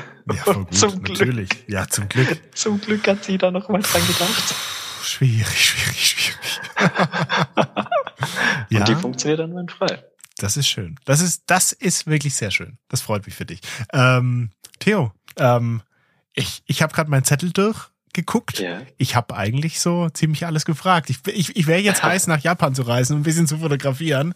Ähm, Finde ich ganz spannend. Du wolltest aber noch, ein, du hast noch ein eigenes Thema mitgebracht. Über ja, mir ist vorher wolltest. jetzt eigentlich noch was anderes eingefallen, ja? jetzt wegen dem, äh, wegen dem Segment gerade, nämlich Point and Shoots. Ja. Ähm, das war eine Folge vor ich will jetzt nicht sagen langer, langer Zeit, aber schon ein Weilchen her.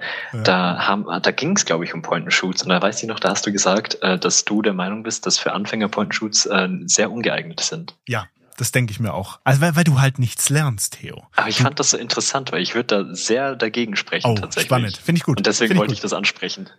Sehr gerne. Äh, bleiben Sie dran, dieses Segment geht mindestens zwei Stunden. nee, also meine Meinung ist halt die gerade am Anfang, und ich, ich kann jetzt halt aus meiner Perspektive argumentieren, was bei mir halt definitiv so war. Ich, ich habe mir anfangs alles aufgeschrieben. Ich hatte so ein kleines Notizbüchlein dabei, da hatte ich keine App oder irgendwie sowas. Ich habe es dann später in die Notizen-App reingeknallt. Aber am Anfang habe ich mir gedacht, nee, ich finde cool, ich habe so ein, ich habe eine analoge Kamera, dann schreibe ich es auch nicht ins Handy, sondern ich habe so ein Notizbüchlein. Ähm, und dann habe ich mir das reingeschrieben und die Bilder waren halt alle kacke.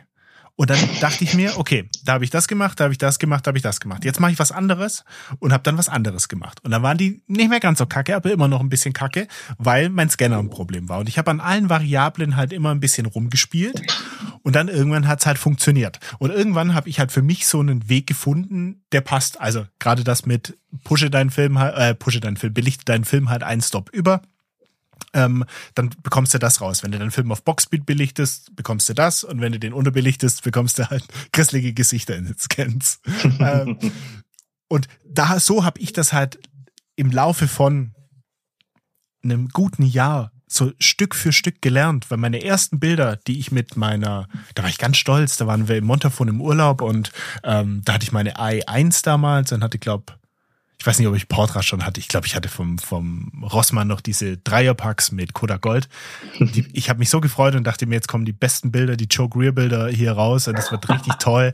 Und die waren, Theo, die waren eine Katastrophe, die waren so schlecht. Das war alles unterbelichtet. Also ich hatte den Grain nicht nur in den Gesichtern, ich hatte den Grain überall. Und ich musste dann halt wirklich rangehen und halt wirklich strukturiert gucken, was habe ich falsch gemacht. Und dann musste ich mich, musste ich mich gezwungenermaßen, und das muss ich bei keiner digitalen Kamera und das muss ich bei keiner Point-and-Shoot. Ich musste mich mit diesem magischen Dreieck in Verbindung setzen. ISO, Verschlusszeit und Blende.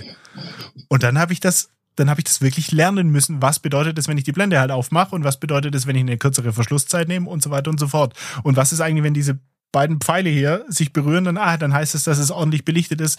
Jetzt bei der Leica zum Beispiel. Aber ähm, ich glaube, wenn du dir diesen, diese, diesen Weg, wenn du diesen Weg umgehst mit einer Point-and-Shoot, dann kannst du dich zwar auf dein Framing und alles konzentrieren und kannst bestimmt tolle Bilder machen, aber du lernst nichts von der Fotografie. Wenn ich diese Person, die nur mit einer Point-and-Shoot fotografiert, beziehungsweise nur fotografiert hat, dann eine Kamera mit Settings in die Hand drücke, die kann ja damit gar nichts anfangen. Das ist ja, ähm, ich weiß nicht, wie es in Österreich ist. In Deutschland gibt es den Führerschein ähm, nur mit Automatik. Da kannst du dann Autofahren lernen, mhm. aber nur mit Automatik.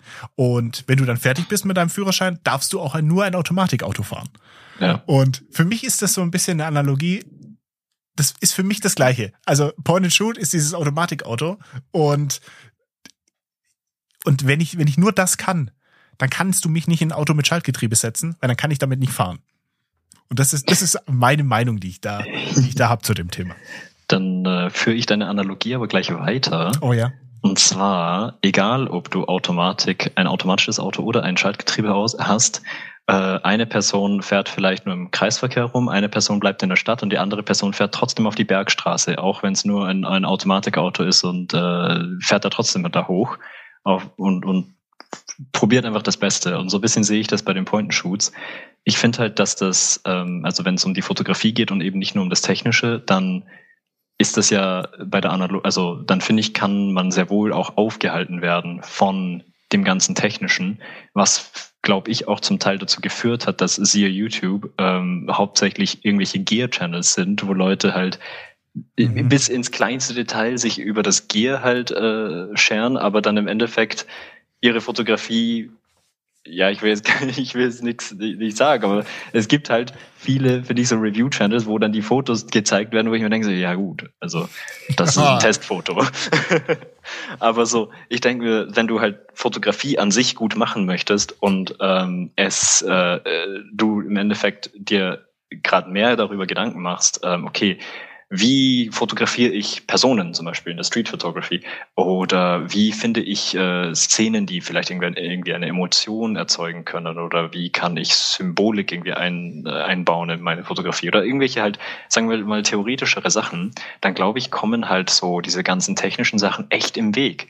Weil dann hast du denn eine Idee und dann machst du ein Bild und dann, keine Ahnung, kommt da eben ein halb nur Grain raus. Aber wenn du halt eine automatische Kamera hast, kommt wenigstens ein Bild raus. Auch wenn es jetzt technisch vielleicht nicht perfekt ist, weil es nicht ein Stopp überbelichtet ist oder so, sondern doch irgendwie der Lightmeter ein bisschen zu sehr auf, auf die hellen äh, gemessen hat. Aber so, wenn das Bild da ist, dann ist es da. Und aber so der ja. Zweck des Bildes wurde erfüllt und das, was erzählt werden soll oder das, was dokumentiert werden soll, wurde dokumentiert. Also auch besonders auf Reisen habe ich das jetzt in Japan genossen, dass ich bestimmte Sachen einfach in der Millisekunde da gefühlt einfach schnell einfangen konnte, ohne darüber nachzudenken, welche Verschlusszeit ich gerade habe. Und dafür finde ich, also das spricht, finde ich, dann doch sehr für Point-and-Shoots auch als Anfänger, wenn du halt eher auf der Ebene gerade der Fotografie bist, dass du dich mit dem Thema beschäftigen willst, was fotografiere ich, als wie sieht das aus, was ich fotografiere. Weil du kannst noch so schöne Bilder machen, du kannst trotzdem, alles, was du fotografierst, kann langweilig sein. Das ist richtig. Aber glaubst du nicht, glaubst du nicht, also ich glaube, viele haben so angefangen, so ist es bei mir zum, zumindest gewesen. Viele haben mit digital angefangen und haben mit im Automatikmodus fotografiert. Du kannst im Automatikmodus, wenn du wirklich nur so fotografierst, du kannst doch niemals also du kannst, das ist, das ist ein Punkt. Ich, ich gebe dir absolut recht, dass du trotzdem fotografieren kannst, ähm, wenn du wirklich nur diese Herangehensweise bestreitest und sagst, okay, ich habe jetzt hier eine Point-and-Shoot-Kamera, ich benutze nur die, ich will mich mit dem ganzen technischen Zeug nicht beschäftigen, das bremst mich, ich will nur draufhalten und knipsen. Verstehe ich zu 100 Prozent. Aber du, du, du versuchst dir hier, glaube ich, dann so eine, so eine Abkürzung zu schaffen, wo du gar nicht drum herum kommst, dass du später wieder wahrscheinlich drauf zurückfällst. Und ich glaube, bei mir war es auch so. Ich habe damals mit digital angefangen und habe alles im Automatikmodus gemacht und ich war nie wirklich zufrieden, weil ich konnte nie so das Bild wirklich kreieren, wie ich wollte. Und das heißt jetzt auch bei analog, ich, mit einer Point-and-Shoot kann ich ja nur, bin ich ja nur der Auslöser des Bildes. Ich bin ja nur der, der auf den Knopf drückt. Aber, Aber ich, der Moment, den wählst du ja schon als Fotograf. Den Moment wähle ich. Aber Und ich das, was du fotografierst. Aber ich finde, das ist nicht alles. Ich finde, das ist ja auch nicht alles, sondern es ist ja auch eine Geschichte, welche Blende wähle ich, habe ich irgendwie Tiefenunschärfe, äh, möchte ich jetzt möchte ich jetzt überbelichten, was ich zum Beispiel mit einer Point-and-Shoot nicht kann. Das sind ja auch irgendwelche ästhetischen Merkmale, die ich noch mit reinbringen mhm. will. Ich bin aber bei dir. Es funktioniert. Aber es funktioniert auch mit einem iPhone. Aber weil ich mit einem iPhone ein Bild machen kann, kann ich ja jetzt auch nicht sagen, ich, ich, ich beherrsche die Fotografie. Ich, lerne, ich, ich lerne durch das iPhone, also wenn ich mit einem iPhone fotografiere, und das ist jetzt für mich jetzt nicht anders, da drücke ich auch nur auf einen Knopf, ähm, lerne ich ja nicht die Grundmechaniken der Fotografie. Okay, ich glaube, dann, dann lässt sich darauf einigen, dass unsere Prioritäten da vielleicht einfach sehr anders gesetzt sind, weil du da mehr Priorität auf die Ästhetik hast. Ich wiederum finde, dass die Ästhetik zweitrangig ist und das, was in der Fotografie zählt, ist, was wird eingefangen. Sei es jetzt zum Beispiel Dokumentarfotografie, ähm, sagen wir mal, es wird irgendein ganz äh, wichtiges Ereignis dokumentiert, was ähm, einfach wichtig ist, dass das dokumentiert wird, dann ist mir völlig wurscht, mit welcher Blende das fotografiert wurde, ob das mit einem Handy fotografiert wurde oder sonst was. Das Wichtige ist, dass es dokumentiert wurde. Ja, ja. Und das, was da dann wichtig ist, ist, wie wird es dokumentiert? Welcher Bildausschnitt wird gewählt? Auf welche Person wird sich fokussiert oder auf welchen Ausschnitt wird fokussiert? Und welcher Moment wurde eingefangen. Und wenn dieser Moment verpasst wird, weil du erst dein Licht messen musst und äh, herausfinden musst, welche Blende du jetzt nutzen sollst, finde ich, spricht das dann doch mehr dafür, dass du einfach eine Point-and-Shoot hast, mit der du einfach draufdrücken musst. Aber rutschen wir jetzt, glaube ich, nicht vielleicht in dieses, von, von diesem Anfängerthema weg? Sondern mehr in dieses hm. grundlegende Fotografieren? Ja, das ist die Frage, wie du einen Anfänger siehst. Will der, sag, also wenn du einen Anfänger ja. hast, der Fotografie lernen will, heißt das ja nicht, dass die Person die Ästhetik, ästhetische Seite von Fotografie lernen möchte. Das kann ja alles sein. Also die Person möchte lernen, Bilder mit mehr Intention zu fotografieren. Oder gehst, oder gehst du davon aus, dass jeder, jeder Anfänger eigentlich nur darauf hinaus ist, schönere Bilder zu machen, sei es wovon auch immer es ist. Ja, das ist, das ist schwierig. Ich glaube, kein Anfänger, ich glaube, kein Anfänger denkt, denkt so, so weit. Ich glaube, Anfänger denken, oh, das sind, ich, ich glaube wirklich, wenn, wenn ich ein Anfänger bin, dann lasse ich mich von irgendwas inspirieren. Irgendwas, wir mhm. hatten vorhin das mit diesem Fuji-Thema. Die gucken TikTok-Videos und sehen, oh, die haben diese Fuji-Kamera, die will ich auch, die ist ja der Hammer, die macht ja, die macht ja Bilder, das ist ja wow. Ähm, Stimmt ich glaube, du lässt dich ja initial irgendwo inspirieren. Du wachst ja nicht morgens oder nachts schweißgebadet auf und denkst, analoge Fotografie, das wollte ich schon immer. Sondern da muss ja irgendein Trigger kommen. Und der Trigger ist vielleicht, denke ich mir, irgendein schönes Bild, irgendein YouTube-Video. Ich sehe von Theo Crawford das Video, wie er Kodak Gold in Japan schießt. Und da denke ich mir, wow, die Bilder sehen toll aus. Die sehen ganz anders aus als meine iPhone-Fotos. Das möchte ich auch können ja, klar, dann, dann bin ich auf deiner Seite. Wenn es, wenn es um die, wenn es nur um das die Ästhetik geht, auf jeden Fall. Wenn, Weil wenn es nur darum ich, geht, dass es ja. schön sein soll. Jein, was, was heißt schön sein? Was heißt schön sein? Ich, ich bin auch überzeugt, wenn du im Nachhinein, wenn ich jetzt deine Argumente hernehme und sage, ich, ich will Sachen festhalten und wenn ich ähm, mit den Settings rumspielen muss und so, dann verpasse ich das eventuell. Ich, dann könnte ich jetzt aber auch dagegen argumentieren und sagen, okay, wenn ich aber so viel fotografiert habe und mich da wirklich reingearbeitet habe und diese technisch, diese Mecha diesen mechanischen Part beherrsche, bin ich schneller als eine Point-and-Shoot-Kamera oder gleich so schnell. Weißt du, wie das ich meine? stimmt. Also sobald du drinnen bist, ja. Sobald du drin bist, glaube ich, ja, da, da, da ist man wahrscheinlich gleich schnell. Und ich, ich, ich möchte diesen, diesen, diesen Punkt von dir gar nicht, dem Punkt gar nicht widersprechen, weil der ist auch wichtig. Ich glaube, es ist so ein Mix aus beidem. Ich glaube, ich glaube, ich glaube, keiner von uns hat absolut recht. Ich glaube, im, im, im Schluss, im Endeffekt, ist es wieder irgendwo, die Wahrheit ist irgendwo dazwischen. Das glaube ich. Ja, glaub absolut. Ich also das glaube ich auch. Ähm, aber das ist genau deswegen, äh, der Grund, weshalb ich das Thema ansprechen wollte, weil ich quasi die, die Gegenmeinung ein bisschen, ich find's gut. Äh, ich find's gut. der Gegenmeinung ein bisschen Platz im Podcast geben wollte. ich finde das sehr gut. Also äh, ger gerne öfter, Theo.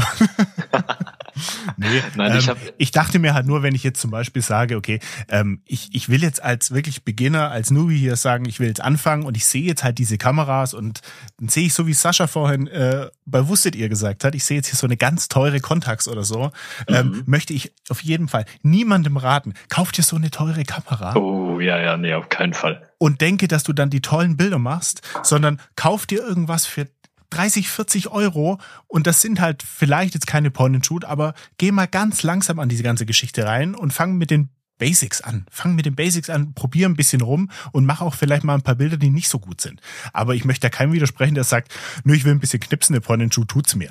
Hundertprozentig. Ich glaube, das sind auch die, hm, ich glaube, das sind auch die, Wünsche vielleicht auch von Person zu Person unterschiedlich. Manche wollen wirklich nur knipsen und manche wollen sagen, ich möchte äh, in Anführungszeichen richtig fotografieren. Also ich denke mir nur, ich, ich stelle mir, weil du jetzt meintest, so Leute, die so aufwachen und schweißgebadet einen Inspirationsschub hatten. Ich denke so zum Beispiel ein Schüler, eine Schülerin, die so in, äh, im Unterricht vielleicht einen Exkurs, äh, so einen Exkurs hatten in eine Galerie oder so und dort zum Beispiel ein Buch, ein Fotobuch von Henri Cartier-Bresson sehen. Mhm. Seine Fotografie, würde ich sagen, ist technisch betrachtet jetzt wirklich so, also da geht's wirklich eher, ich glaube, das sind doch auch, das sind doch auch seine Worte, oder? Diese the decisive moments. Ich glaube, das kommt sogar von ihm. Ja. So, da geht's ja eben darum, was er eingefangen hat und wie er es eingefangen hat, aber nicht wirklich, wie es aussieht. Im Endeffekt sehen seine Bilder einfach nur kontrastig schwarz-weiß aus. So. Ja. Ich würde jetzt sagen, ästhetisch, sie haben ihre eigene Ästhetik, aber es ist jetzt nicht etwas, was ich sonderlich schön finde, aber sie sind trotzdem wahnsinnig gut und ähm, dementsprechend bedeutsam geworden über die Zeit, weil sie bestimmte Dinge im perfekten Moment eingefangen haben. Und so, wenn diese Person, die davon inspiriert wurde, dann aber, also ich hätte dann quasi die Angst, dass die Person dann aber davon entmutigt wird und abgeschreckt wird, damit anzufangen, weil ihr gesagt wurde, ja, da musst du erstmal das und das und das alles lernen und Blende und dies und das, damit musst du dich beschäftigen, wenn du es doch auch einfach eigentlich mit einer Point-and-Shoot hättest lernen können und dann Schwarz-Weiß-Film reintun, weil das dich nahe genug an die Ästhetik bringt, die er zum Beispiel hatte damals. Ist richtig mit der Aussage möchte ich natürlich niemanden irgendwie abschrecken, der sagt, okay. Ach ja, äh, das wollte ich dir auch nicht vorwerfen. In keinster Weise. Der sagt irgendwie, ich möchte jetzt analog fotografieren. Ich habe jetzt hier den ISO 400 Podcast gefunden, aber der Flo sagt, du musst erstmal alles lernen. Du musst jetzt erstmal hier zwei Jahre die Schulbank drücken. Nein, in keinster Weise. Aber ich glaube, dass der Ori halt auch an dem Punkt war, dass der so viel fotografiert hat. Vielleicht, Gegenfrage, konnte er diese Momente auch nur so festhalten, weil er vielleicht durch dieses jahrelange Training, diese Übung so schnell war? Das ist eine offene Frage, das kann jetzt keiner mhm. beantworten. Hätte er das mit einer, keine Ahnung, modernen Pornoshoot hinbekommen? Ich weiß es nicht, wahrscheinlich hätte er es hinbekommen. Ähm, aber er war halt, und das glaube ich, der ist halt so, ähm, und das sind viele Fotografen, wenn du das, wenn du dir mal so YouTube-Videos und so anguckst, also analoge Fotografen, wie die mit ihrem Werkzeug umgehen. Und das ist wirklich dann ein Werkzeug. Ich habe ich hab Videos mhm. gesehen vom, von, von Ori, ähm, wie der mit dieser Kamera umgeht, das war so eine, das hat er auch gesagt, so eine Verlängerung seines Arms. Und das war definitiv so. Der Typ ist mit dieser mhm. Kamera da rumgetänzelt durch die Menschenmengen und hat da Fotos gemacht und, und hat nebenher noch weitergespult, mal noch schnell einen Film gewechselt und so weiter. Und ähm, ich das glaube habe halt, ich mir immer beim Joe gedacht. Ja, das da hast du bestimmt schon Videos gesehen, wie ja. der durch die Straßen läuft.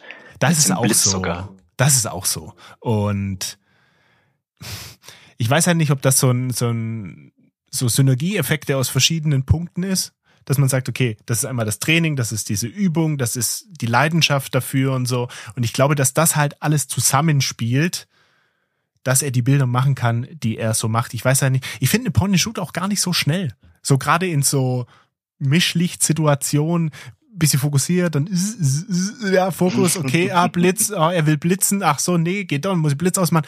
Ich, ich weiß nicht, ob dieser Schnelligkeitsfaktor bei einer Point-and-Shoot auch zwingend gegeben ist. Sagen wir mal Einfachheitsfaktor. Definitiv, zu 100 Prozent. Da gebe ich dir recht.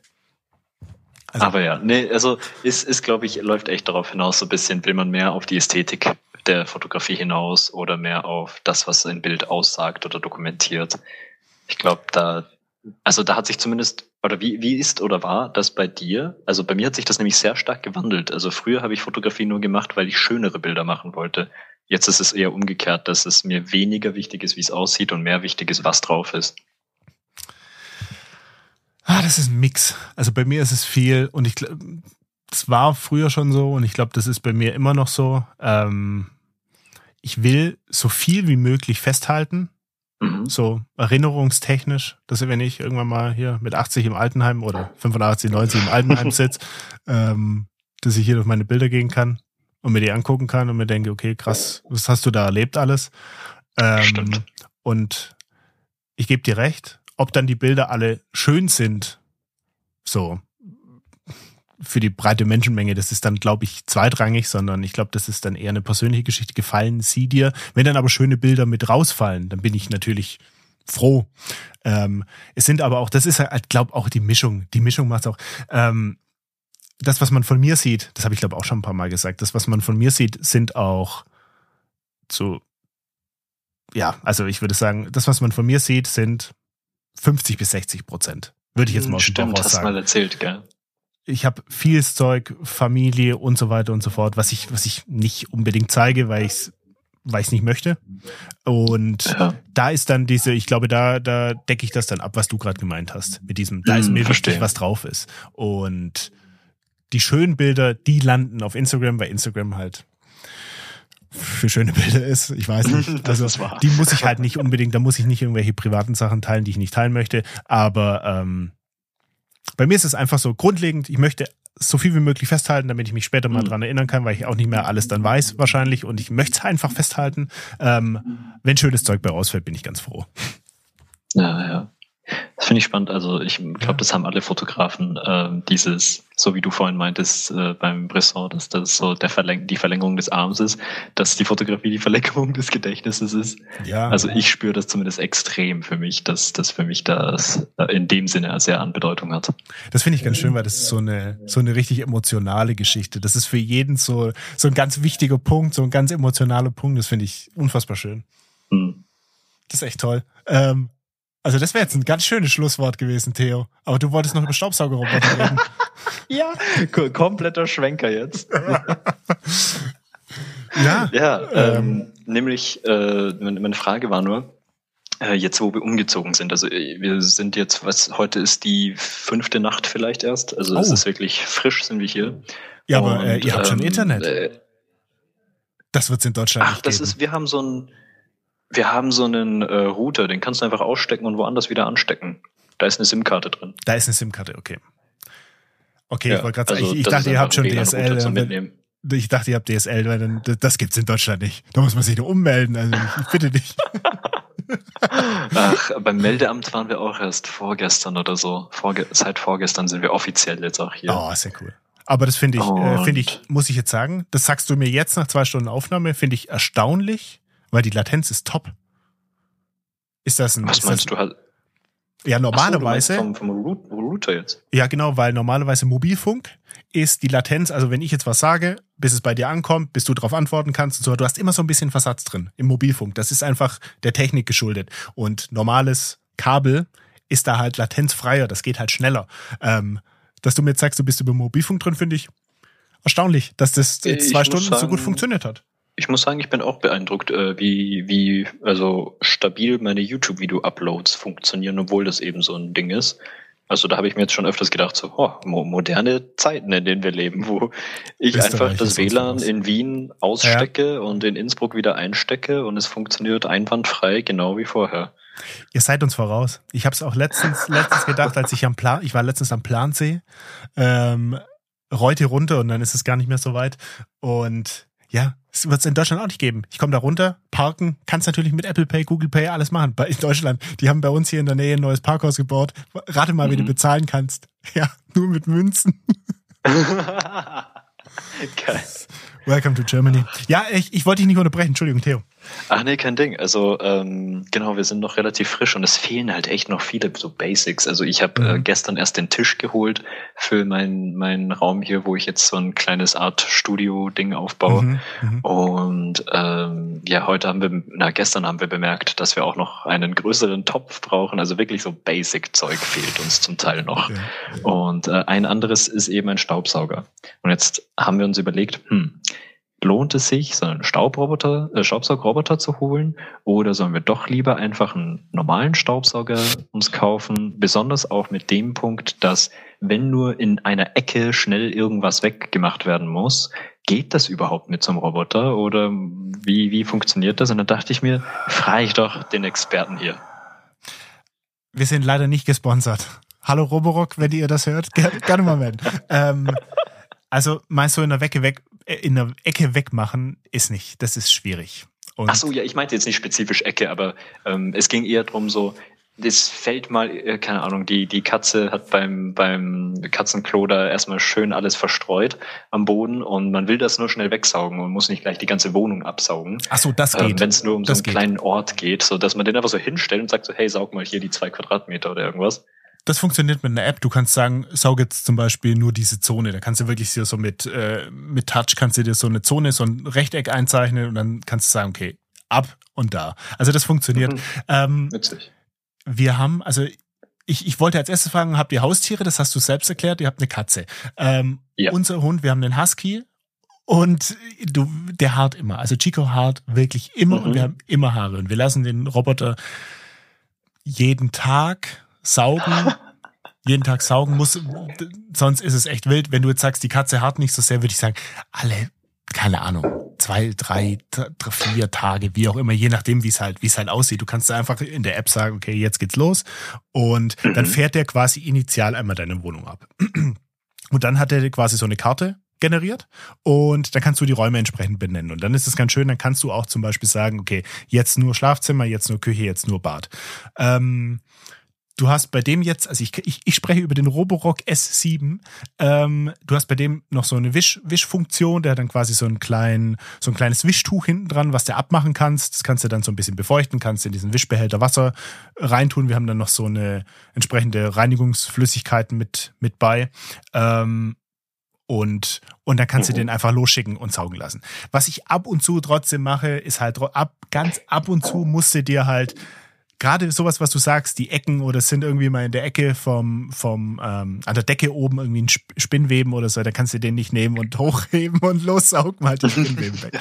ähm, das hast du halt. Ich, ich würde sagen, ein Staubrobo einen Staubsaugerroboter für alles ist ein bisschen schwierig. Wenn du dann noch so einen, keine Ahnung, so einen kleinen Handstaubsauger oder irgendwas hast, ist es schon nicht schlecht, schon nicht verkehrt. Weil du kannst das schon machen, so wie du das gedacht hast, dass du sagst, okay, jetzt saug mal nur da, dann musst du halt aber dein Handy rausholen, die App starten und das dann einzeichnen und dann fährt der dahin und dann kannst du das machen.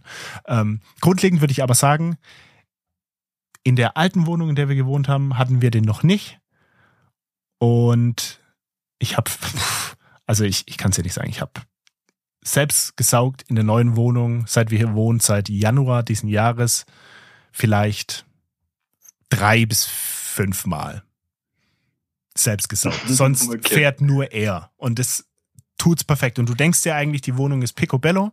Und es sieht echt gut aus und ähm, alles sauber. Und dann lässt du ihn durchfahren und der Staubbehälter ist voll. Und denkst dir, wo kommt das jetzt her? Und es ist halt schon mega praktisch, weil du halt sagen kannst, okay, jetzt sind wir gerade mit dem Hund unterwegs und dann macht er das halt in der Zwischenzeit. Oder ähm, du bist mhm. einkaufen und er macht das in der Zwischenzeit. Oder du bist beim, bei dir jetzt ein blödes Beispiel, aber du bist jetzt beim Arbeiten oder so ähm, und der macht das in der Zwischenzeit. Und es funktioniert unfassbar gut und die Sensoren sind super und ähm, du kannst, auch ein ganz großer Punkt, für den, also wirklich speziell für, für ähm, Staubsaugerroboter von Roborock, du kannst dir die ganzen Ersatzteile nachkaufen. Die Bürsten, die Tücher, mm, okay.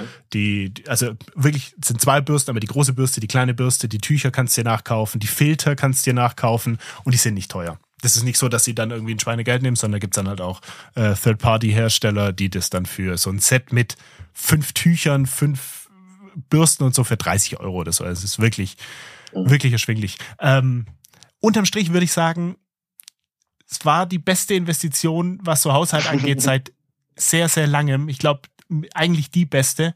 Ähm, wow. Okay. Also ich kann's, ich kann's echt nur empfehlen was man aber sagen muss, die Wohnung muss halt ausgestattet sein. Wenn ihr halt irgendwie so Freunde von krass verschiedenen hohen, der fährt schon drüber, aber so krass verschiedenen hohen Teppichen seid und habt so eine verwinkelte Wohnung vielleicht und so viele Stufen in der, mm, also okay. so, so zwischen den Türen. Er bleibt bei uns in der Regel seltenst hängen. Er bleibt nur hängen, oder der tut sich schwer, wenn ich zum Beispiel mal so ein Ladekabel auf dem Boden liegen lasse oder so und ihn dann saugen ah, lasse, ja. dann verschluckt er sich halt dran. Aber verstehe. Sonst, sonst ist es echt easy. Also ich kann dir, ich kann dir echt empfehlen, aber für so Kleinigkeiten, wenn du mal sagst, es ist was runtergefallen oder irgendwie so, da ist es halt vielleicht nicht schlecht, wenn du trotzdem noch einen hast. Oder du nimmst halt äh, wirklich so Kehrwisch und Schaufel oder irgendwie sowas. So eine kleine Bürste oder irgendwie sowas. Mhm, mhm. Für so Kleinigkeiten. Aber ich, also, sehr gute Investition. Also ich kann es echt nur empfehlen und ich bin nicht gesponsert. ja, musst du musst nächste, nächste Folge mal anfragen. Das, wär, das, das die, passt, passt nicht überhaupt nicht ins Thema, aber wir haben schon, glaube dreimal über Staubsaugerroboter gesprochen. Aber, äh, aber ja, vielen, vielen Dank. Sehr gerne. Für äh, diesen äh, Schwenker in eine komplett andere Richtung. Aber ich dachte, diese Möglichkeit muss ich doch eigentlich nutzen. Wenn du da noch ähm, irgendwas haben solltest, du kannst dich da gerne jederzeit bei mir melden. Du meintest Roborock S7 bei dir, oder? Ja, da gibt's jetzt mittlerweile. Alles klar. Äh, ich, es gibt mittlerweile einen S8. Was okay. der mehr kann, ich kann es dir nicht beantworten.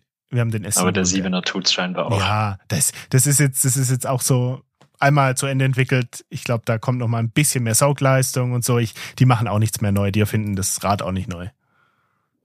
Alles klar. Also. Ähm, mir wäre sonst noch eine Frage tatsächlich eingefallen, wenn ja. du Zeit und Lust noch hättest. Gerne. Äh, jetzt wieder äh, Richt Richtung Fotografie. Mhm. Und zwar hast du das nämlich nur in einem Nebensatz äh, gesagt, ähm, aber mich hätte interessiert, was da eigentlich los ist, nämlich auf deinem YouTube-Channel. Ah, schwierig, schwierig gerade. Ähm, äh, es ist bei uns, ich habe es glaube in, ich habe es in, in der Pre-Show, Post-Show habe ich es immer mal wieder erwähnt. Ähm, bei uns war gerade ein bisschen viel los. Der Chico, äh, unser Hund, der hatte Bauchspeicheldrüsenkrebs. Das war nicht oh, so, nein. das war nicht so schön. Das war nicht so schön. Und äh, gerade ist äh, geht's meiner Frau nicht nicht ganz so gut. Das ist auch noch ein bisschen okay, unschön und deswegen ist gerade so ein bisschen privat privat alles ein bisschen ein bisschen stressig und da krieg ich gerade kopftechnisch krieg ich YouTube gerade nicht unter. Kennst du das, wenn, ja, wenn wirklich, wenn du wirklich sagst, ich, ich setze manchmal dran und denke mir, wow, eigentlich, ich habe hier noch ein Video, das könnte ich schneiden. Und dann denke ich mir, nee. einfach nee. Ich habe keine, ja. ich hab einfach keine Motivation dafür und habe einfach keinen Bock. Ich habe auch keinen Bock auf Instagram. Ich poste halt ab und zu, wenn ich mir denke, okay, jetzt, jetzt passt gerade rein, jetzt mache ich kurz einen Post, es dauert drei Minuten, dann ist das Thema erledigt. Ähm, ich kann mich gerade nur, nur für, äh, nur auf ISO 400 irgendwie so ein bisschen, äh, motivieren, aber mhm, mhm. der Rest fällt gerade ein bisschen runter, weil es privat ein bisschen, ja, viel, viel um die Ohren war.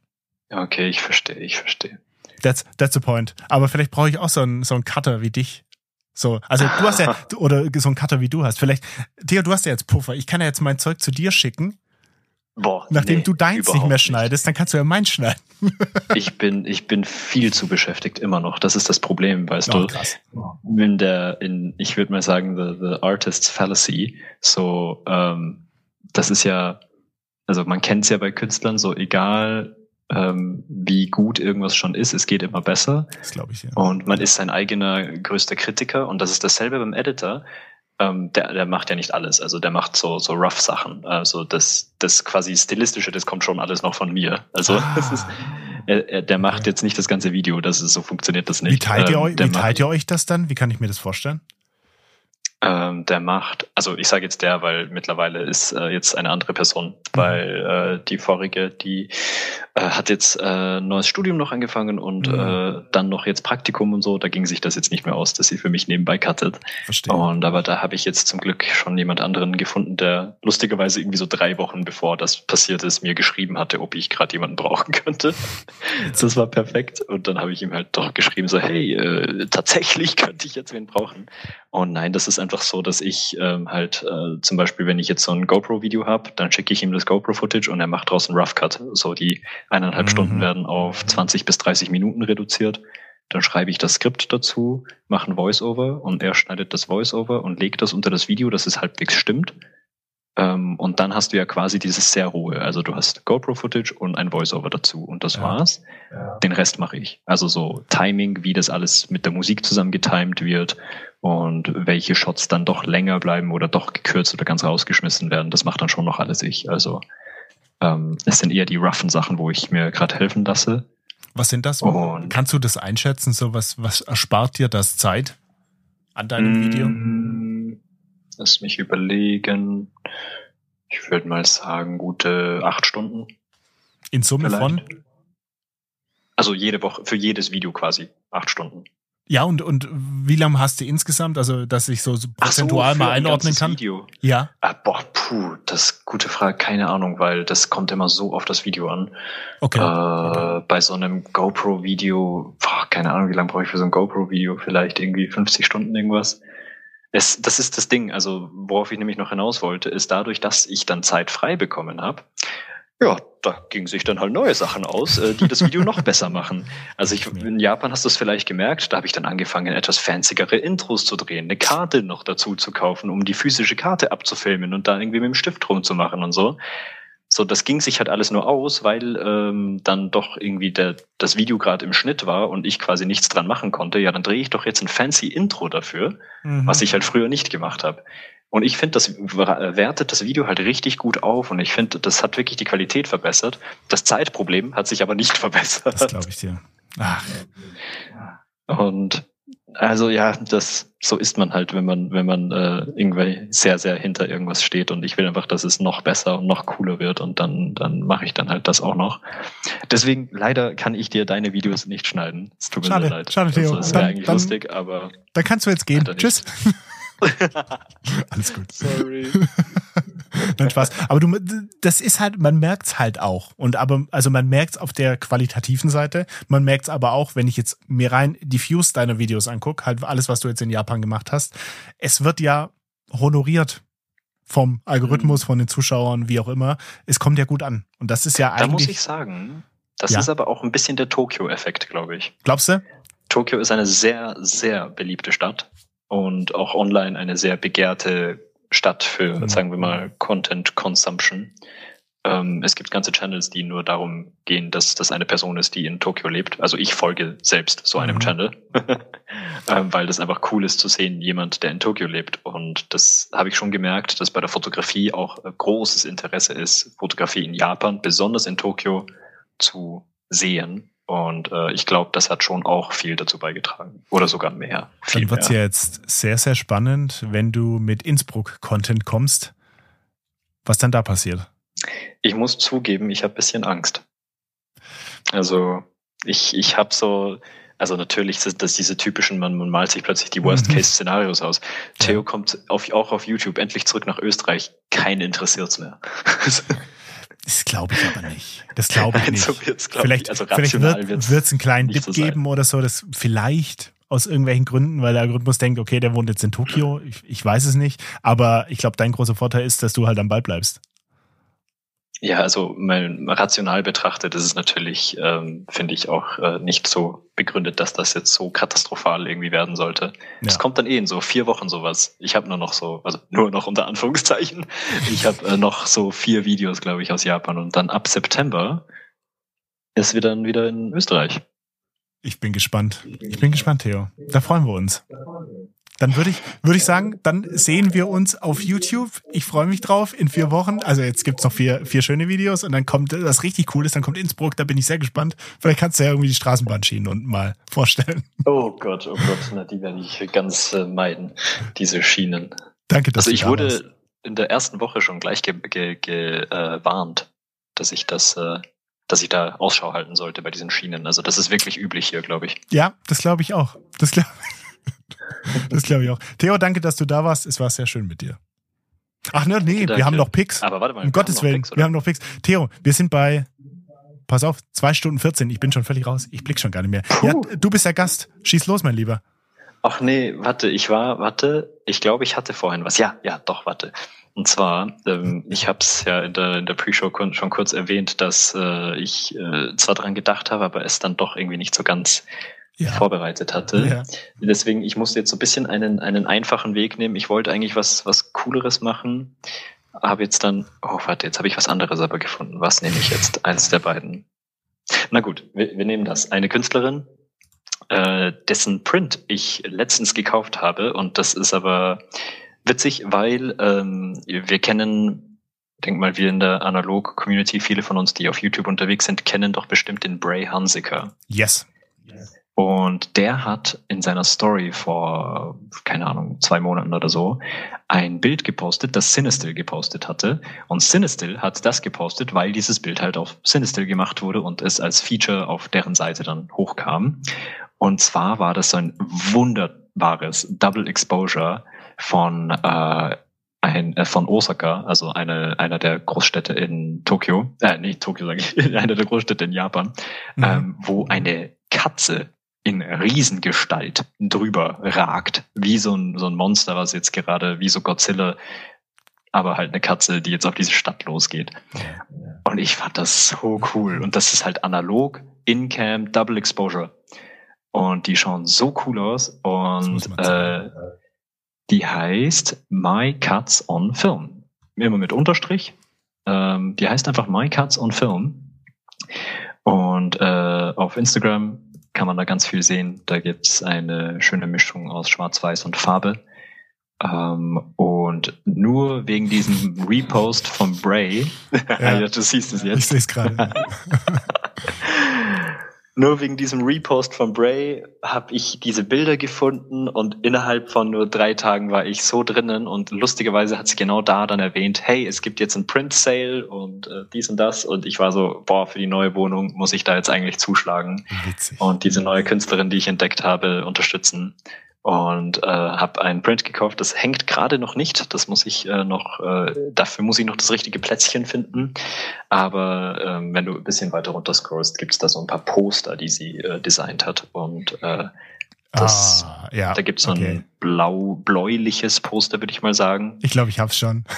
ja, das, das habe ich äh, mir mal in physischer Form geholt. Aber für alle, besonders Katzenliebhaber, auch alle, aber sonst Fotografieliebhaber, besonders im Analogen, finde ich das äh, ziemlich, ziemlich cool, was sie macht. Also da mit wirklich komplett Double Exposures zu arbeiten und sie hat auch schon in Q&As halt erzählt, wie viele Versuche das zum Teil äh, mit sich bringt und das oft eine ganze Rolle zum Wegschmeißen ist, oh. weil sie irgendeine Position leicht verstellt hat oder so und dann die ganzen Double Exposures halt nicht funktionieren. Ähm, ich stell, also ich weiß nicht genau, wie sie das macht, weil da die Ergebnisse sind wirklich gut, finde ich. Das hätte mich auch interessiert. So ein How-To jetzt, also das ist ja wirklich witzig. Vor allem, das ist ja echt immer so gut platziert. Auch das, wenn du dir jetzt mal das zweite Bild im Profil anguckst, die Pfote der Katze, das sieht ja aus, als ob die wirklich auf der Motorhaube des Autos ist. Also, ja.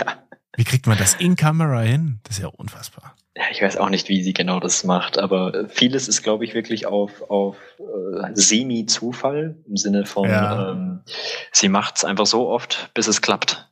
Ja, wahrscheinlich. Also krass. Also richtig witzig. Gefällt mir. Habe ich in den Discord gepackt, packe ich in die Show Notes. Ähm, also du, du, du hast, du hattest letztes Mal, hattest da auch was mega Spannendes. Das war diese, oh, das war irgendwie was japanisch-chinesisches Zeitalter Irgendeine ja, Epoche? das war äh, Shoah. Ja, Shoah, Das war genau. ein, ein, einer, der so alte Filme kauft auf Ebay und die äh, scannt und halt das stimmt. Äh, mit Einverständnis dann veröffentlicht und quasi diese Zeit der Shoah-Generation von damals, ich glaube, das ist irgendwo 70er, 80er in der Gegend, ähm, halt ja neu aufleben lässt. Alte Fotografien, die äh, damit sie nicht vergessen werden quasi. Du bleibst dein, dein Picks, deiner Picks-Kategorie treu, das finde ich geil.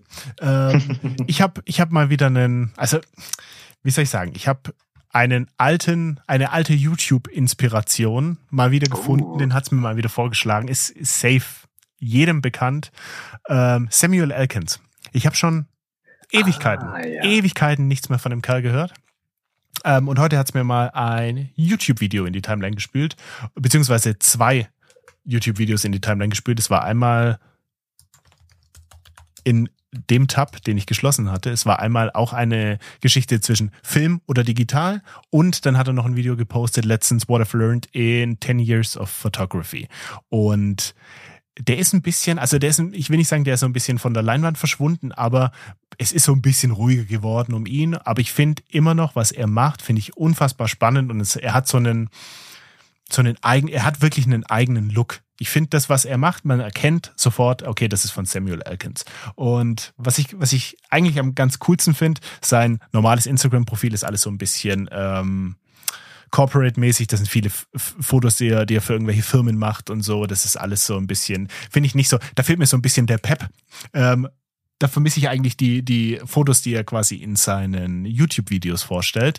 Und da habe ich entdeckt, er hat ein Profil, wo er so ein bisschen zwangloser Zeugs postet. Und das lautet einfach Samuel Elkins 2. Und da knallt er analoges Zeug raus. Und alles ja, wie gesagt, so ein bisschen zwangloser. Es, es sind keine äh, Geschichten mit irgendwelchen Firmen dahinter, sondern es ist einfach Zeug aus seinem Alltag. Und das finde ich immer am spannendsten.